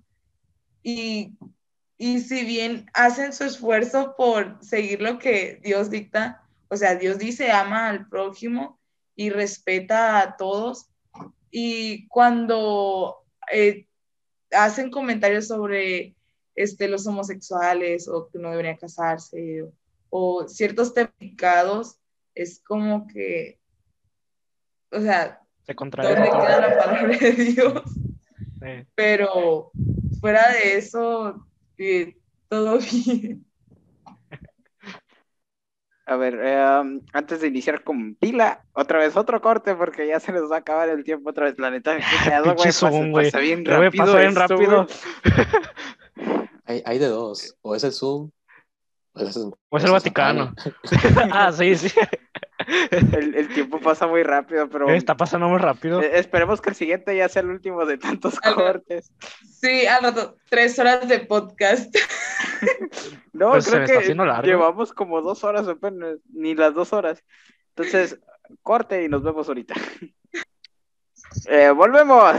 Ya, esperemos este es el tercer corte y esperemos que sea el último, pero Zoom, la neta, huevos, hazlo gratis, por favor. O, o pro- o prosigo de que si alguien tiene cuenta, pásela, mochese, voy a hacerlo en Puebla. A ver, pero sigamos. Eh, mi amigo, compañero Vila, eh, ¿qué es lo que no te gusta de la religión? ¿Le encuentras algo negativo? Eh, Ok, creo que lo primero que voy a decir, y es en general de todas las religiones, es el, la manera incorrecta de llevar la religión, que creo que es lo que también mencionó Tsumi, que es de que a veces las personas meten a su Dios o la doctrina, su doctrina la meten en temas inadecuados. Ahora, yendo a, específicamente al catolicismo, que es del cual hemos estado hablando, eh, primer punto negativo es el mismo también, ese, y que tristemente eh, ha habido múltiples errores a lo largo de la historia. Para unos lo fue la Santa Inquisición, para otros están eh, ciertas doctrinas como eh, no aceptar los matrimonios igualitarios, eh, que se cometan actos de corrupción dentro de la iglesia, ciertas experiencias que han tenido algunas personas, ya sea porque los ha ofendido algún sacerdote, alguien dentro de la iglesia, o algún caso de violación, que es lo que ahorita está más sonado. Sin embargo, creo, creo yo, o sea, esas son cosas que obviamente no me gustan y que no me gustan de, de múltiples religiones, porque en todas las religiones puede pasar eso. Sin embargo, hay una cosa que a mí sinceramente siempre me ha movido y es, es que es la doctrina. Es la doctrina. Y segunda, la dirigen personas como yo. El sacerdote es un, un hombre, la religiosa es una mujer, eh, el señor de la parroquia, el catequista, son personas también, son personas que no por estar ahí en la iglesia tienen o son perfectos. No, al contrario, siguen, siguen siendo igual de imperfectos que yo. Y eh, creo que eso es lo que a mí me ha movido mucho y es el de dejar esas cosas de lado, dejar esos puntos negativos, esas cosas que quizá no sean parte de la doctrina, porque eso de, de el no aceptar cosas como los matrimonios igualitarios o la postura del aborto, que también es muy sonada, esas son cosas ya de doctrinas que difícilmente se van a cambiar. O sea, es como si, es como si le pidiéramos a, ay, un ejemplo, es como si le pidiéramos al ser que deje de ser y sea el no ser, metiéndonos en clase de filosofía. Pero, eh, Pero no sé. Pero pues como les digo, eso ya es parte de la doctrina, que cualquier religión que tiene sus demás doctrinas se respeta, pero ahora sí que dentro de esos puntos, como lo puede ser los actos de violación, yo siempre, siempre me ha agüitado, así como lo mencionó, creo que fue Santana, que mencionaba que son cosas que sí agüitan cuando te enteras de eso. Creo que cuando tú a lo mejor admiras a alguien o que ves a alguien o algo con respeto y que te enteras de algo negativo que pasó, pues sí te agüitas. Por ejemplo, a lo mejor tú has tenido un maestro, eh, una persona en especial, no sé, un político, un empresario, un futbolista, un cantante, que pues, tú admirabas o que decías, ah, de grande yo quiero ser así como él, o me gusta su manera de ser, su carisma, etcétera. Pero que cuando comete un error o algo malo, éticamente, sí te sientes agüitado.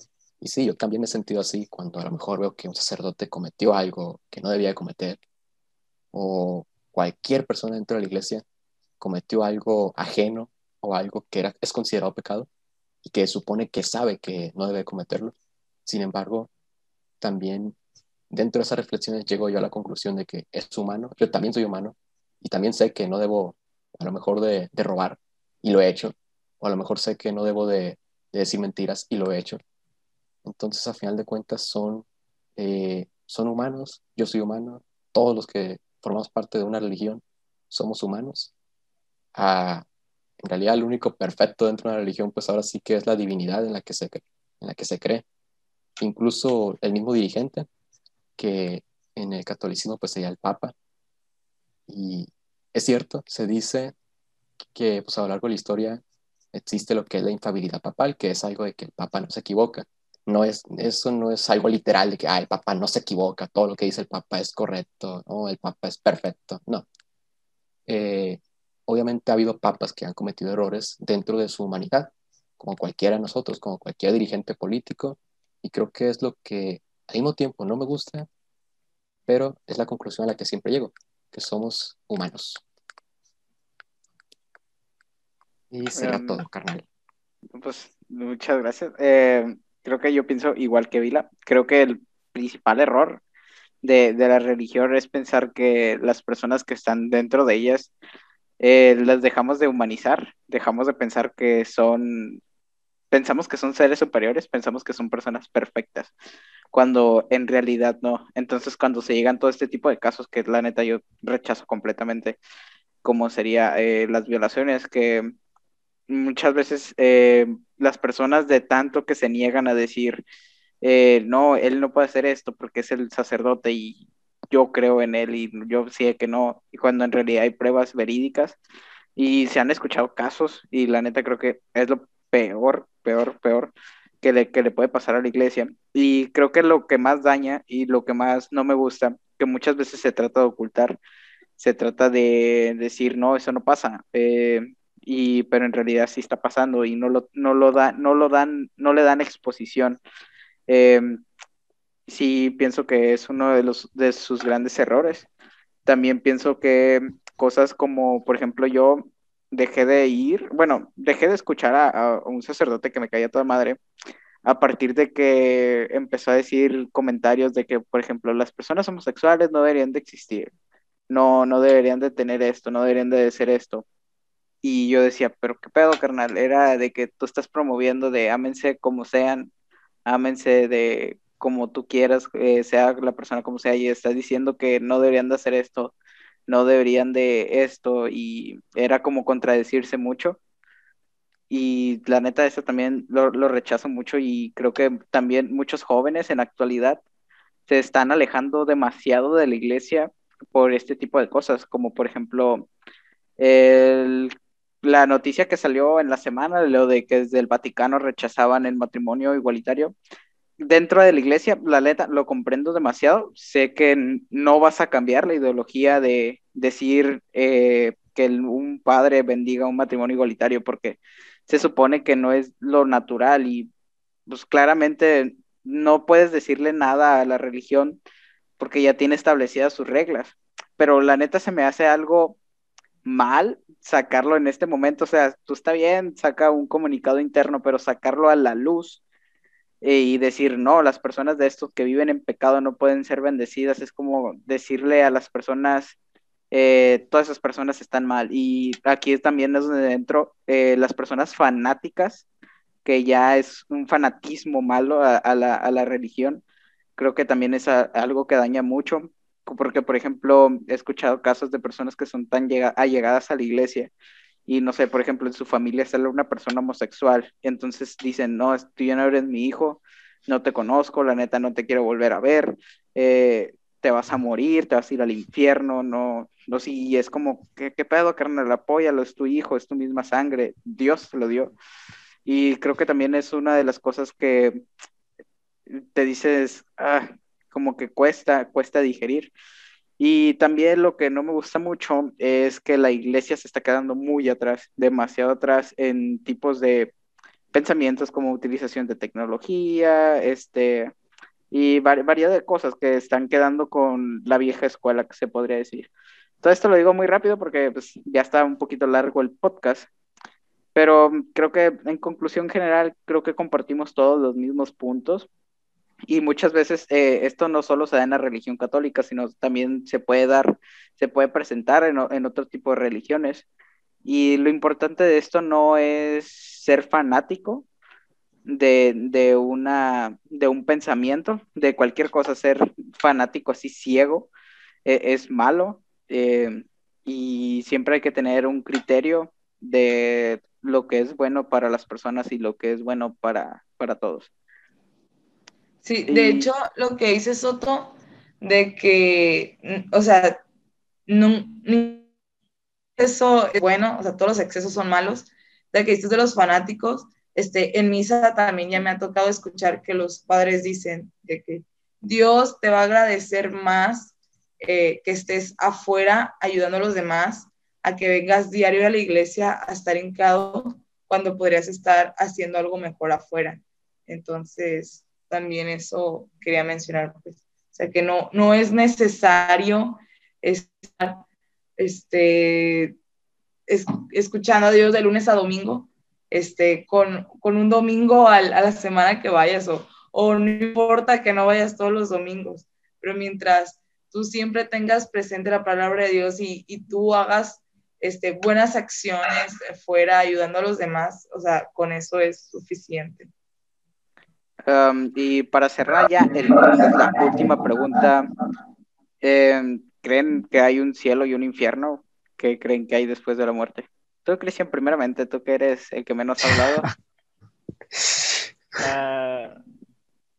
uh, me gustaría pensar que hay un cielo y un infierno, pero lamentablemente creo que no. Creo que esto ya va más, más científico que, que religioso, pero cada quien tiene su ideología, obviamente. Pero sí me gustaría que hubiera un cielo, obviamente, que hubiera una vida eterna, de que todos estuviéramos ahí felices después de la vida. Pero pues, no, creo que no. En pocas palabras. Tú, Vila, ¿qué, ¿qué, opinas? ¿Crees que existe un cielo o un infierno? ¿Cómo se gana? Este, sí. Eh, dentro de pues, cada religión lo creen algo. Inframundo, eh, seno de Abraham, etc. Y dentro del catolicismo sí, es la enseñanza que tiene y es en lo que yo creo. ¿Tú, Itsumi? Pues, este, como dice Vila, también a mí me inculcaron que sí existe un cielo y un infierno, de que rezamos por las almas del purgatorio y para que salgan en algún punto de ahí y estén en el cielo, en el lado bueno y eso. Pero este, últimamente sí me he cuestionado un poco eso. Pues sí creo en el cielo y que nuestros seres queridos este, nos cuidan y nos ven desde, desde algún lugar del cielo, yo sí lo creo pero sí hay, hay puntos que, que, me cuestiono, que como el que dijimos antes de que inicié el podcast, de personas que ya nacen con daños psicológicos y que este, no, no son malos, eh, como los psicópatas que nacen así, no recuerdo cómo se llama este, científicamente eh, lo que ellos tienen, que es un problema mental con el que nacen, digo, ellos ya vienen predispuestos de ir al infierno porque no sienten pena ni culpa o, qué sucede con ellos. Es una incógnita que yo me he planteado últimamente estos días, pero en el, tengo mis dudas sobre el infierno, pero sobre el cielo yo sí creo. ¿Tú, Santana, crees que existe un cielo o un infierno o algo parecido? Yo creo que sí, yo creo que existe un lugar a donde van nuestro espíritu, nuestras almas, a quiero creerlo. La verdad, no sé, la vida se me hace como que algo muy hermoso y yo creo que para vivirla solo una vez se me hace como que, ah, me gustaría vivirla más. Entonces yo quisiera que hubiera reencarnación, la neta, o sea, de que nos vamos a volver a, o sea, que nos vamos a volver a levantar, eh, sí lo creo, o sea, al final de los tiempos, pero eh, sí me gustaría volver a vivir la vida otra vez. La neta, o sea, se me, se, me haría algo increíble. Eso es mi gusto, ¿no? Pero de que yo creo que sí, si hay cielo y si hay infierno, sí, porque al final ahí vamos a pagar, o vamos a pagar, o vamos a, a obtener el, se puede decir, la gratificación de haber hecho una vida digna, una vida muy buena en la, en la tierra, nuestra estadía en la tierra. Um, pues sí, como, como, lo dices, creo que es, eh, yo también pienso algo igual. Eh, antes sí tenía muy aferrado ese, es que creo que más el cielo y el infierno se debe más a que las personas nos aferramos a de que es el periodo tan cortito de que decir solo esto es, y creo que nos aferramos más a esa idea de poder decir, no, es que después de esto va, va a ser otra Creo que es por el miedo, la verdad, porque piensas de que es una vida tan corta, 80 años, o sea, ya no hay más pues yo creo que la persona se aferra a que va a haber una vida posterior a la muerte. Y pues yo creo que, es por eso. Sí, yo, yo, también pienso que es por eso. Y la verdad, últimamente he dicho de que eh, creo que si solo morimos y ya, o sea, dejamos de...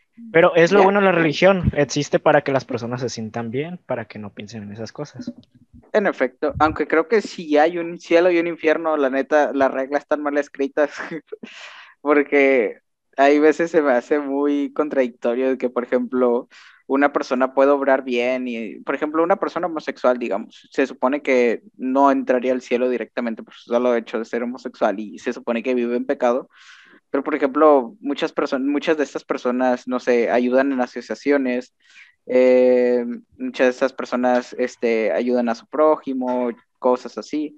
Y se supone que dentro de las reglas estaría de que pues iría al cielo, pero pues con esto ya no, o sea, a lo que es, es un planteamiento muy loco, la neta, nunca nadie va a tener la verdad absoluta sobre ese tipo de temas, pero pues, lo único bueno, pues, es ser buenos en esta vida, la verdad. No queda de otra. Creo que me aferraré a la idea de ser bueno por si en, un futuro existe, pues tal vez tener asegurado. Por si sí o sí, ¿no? Yo, yo, creo que eh, ese pensamiento, fíjate, no sé, pero yo siento que no se debería como que de premiarse, debes de ser bueno para ir al, al cielo, no o sea, debe de, nacer de ti mismo. Eso es lo que yo quisiera, la verdad, porque muchas personas dicen, ah, es que voy a regalar mis, un, millón de pesos que robé, no sé, que, robé de aquí, pero yo tengo cinco, millones más, pero le voy a dar uno a los pobres para que tengan algo, yo, para ir al cielo. O sea, yo creo que ese tipo de pensamiento es muy, ah, o sea, me causa mucho conflicto porque dice que si haces obras buenas, pasa al cielo, pero no, o sea, yo digo que deberías de obrar por obrar, o sea, no por recibir nada a cambio. Y yo digo que ese debería ser el pensamiento exacto, ¿no? De que, pues, me porté bien, voy a ir al cielo, o sea, no, o sea, debe de ser inesperado, de que deben de ver todas las fallas y todas las, todos los errores que cometiste y decir, no, pues vas al cielo. Pero no, cometiste esos errores, no, vas al, infierno tanto que hagas una acción buena como hagas mala, yo creo que no debes de, decir, no, es que hice esta acción y voy a ir al cielo. Yo, ese es mi planteamiento, más que nada. Y este, efectivamente, como lo mencionan ustedes, eh, pues nadie puede asegurar en realidad quién se va al cielo y quién se va al infierno. De hecho, hay una gran diferencia entre lo que es, lo que es la, la, la fe, la doctrina, y entre lo que hace la gente. Tanto así que a veces damos por hecho que lo que hace la gente es la doctrina. Por ejemplo, ahorita decía eh, Soto acerca de, eh, del homosexual. A final de cuentas, la misma persona, el mismo, vamos a decir, el mismo homosexual, sabe cómo vivió su vida. Y si era bautizado, en el caso del catolicismo, sabe él mismo eh, cómo vivió su vida si practicó homosexualidad, ya que mm, algo que justamente cree vamos a decir así que un típico fanático y que no es, en realidad no tiene nada de conocimiento, es de que por el simple hecho de ser homosexual, ah, ya estás condenado. Sin embargo, no. Es una idea que la gente tiene de que, ah, es que es homosexual, eh, ya está condenado.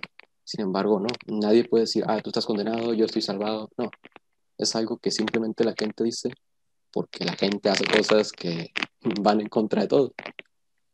Y pues sí, efectivamente, como decía Santana, eh, muchas veces eh, tendemos a, como que a, con eso de que nos gusta tanto presumir lo que hacemos o hablar lo que pensamos así en general, así súper bien machín, pensamos que huele mal y decimos, ay, alguien se echó un pedo, o cualquier cosilla. Y eh, es ahí donde hay incluso una frase que dice, no, eh, no dejes que tu mano derecha vea lo que hace tu mano izquierda. Y es de que no presumas lo que haces si tú lo que quieres es salvarte dentro, o sea, lo que te promete tu religión, pues hazlo sin decir o hazlo sin, sin publicarlo y nada, y nada de eso si, si tu doctrina te ha enseñado que para lo mejor ir al cielo dentro del catolicismo es eh, dar, dar alimento a los que están en la calle, hacer ese tipo de obras, hazlo en silencio, hazlo sin tener que presumirlo, sin tener que decirle a alguien, "Eh, fíjate que ahorita fui a esto y le di esta torta que me compré a esta persona porque me nació y no sé qué, no. Al contrario, si te nace, lo haces y hasta ahí. No presumirlo. A final de cuentas, eh, nadie sabe en realidad quién está en el cielo y quién está en el infierno. No es como que sea real eso de los típicos videos. Una vez me encontré un video en YouTube que decía, video que dice que John Lennon está en el infierno.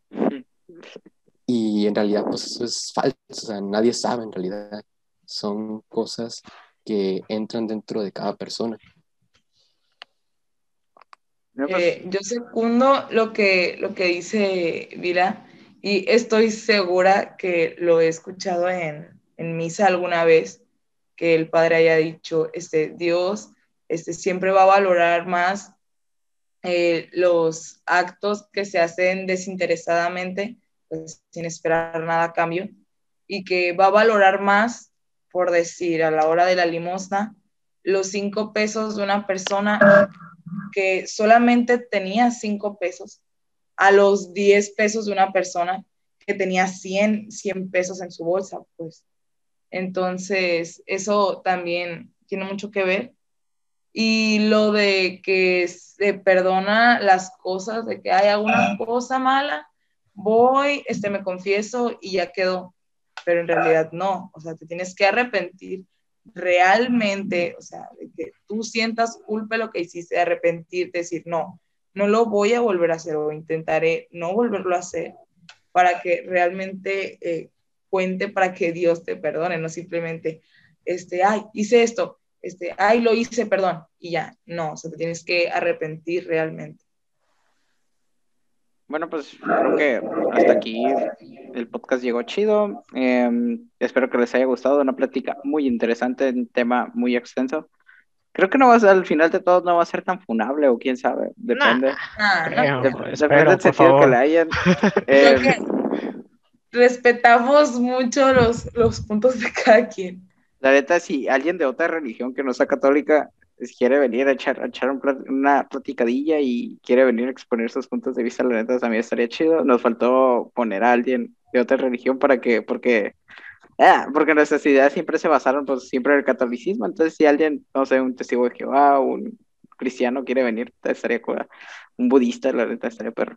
Pero, pero bueno, eh, espero que les haya gustado. eh, nos vemos en el próximo episodio. Y nada más. Denle like. Adiós. Cuídense mucho. Chao. No, no admite. la voy a quitar, chinga su madre. Eso, mija, estás más gordo. La cuarentena, Eh, pues. Cuarentena. ¿Para qué la quitas? Todo, todo que vivenciado, Vale, me lo voy a va. poner desde Listo. aquí. Mira, mira, ya, ya estaba grabándose, así Ya que. estaba grabando. No, este, a meter a blooper. Voy- voy a poner Agreguen un blue, blooper, se pongan ahí. A ver, Es más, mira, es más, hubiera puesto a Naya como que se asomaba a la habitación. Eso-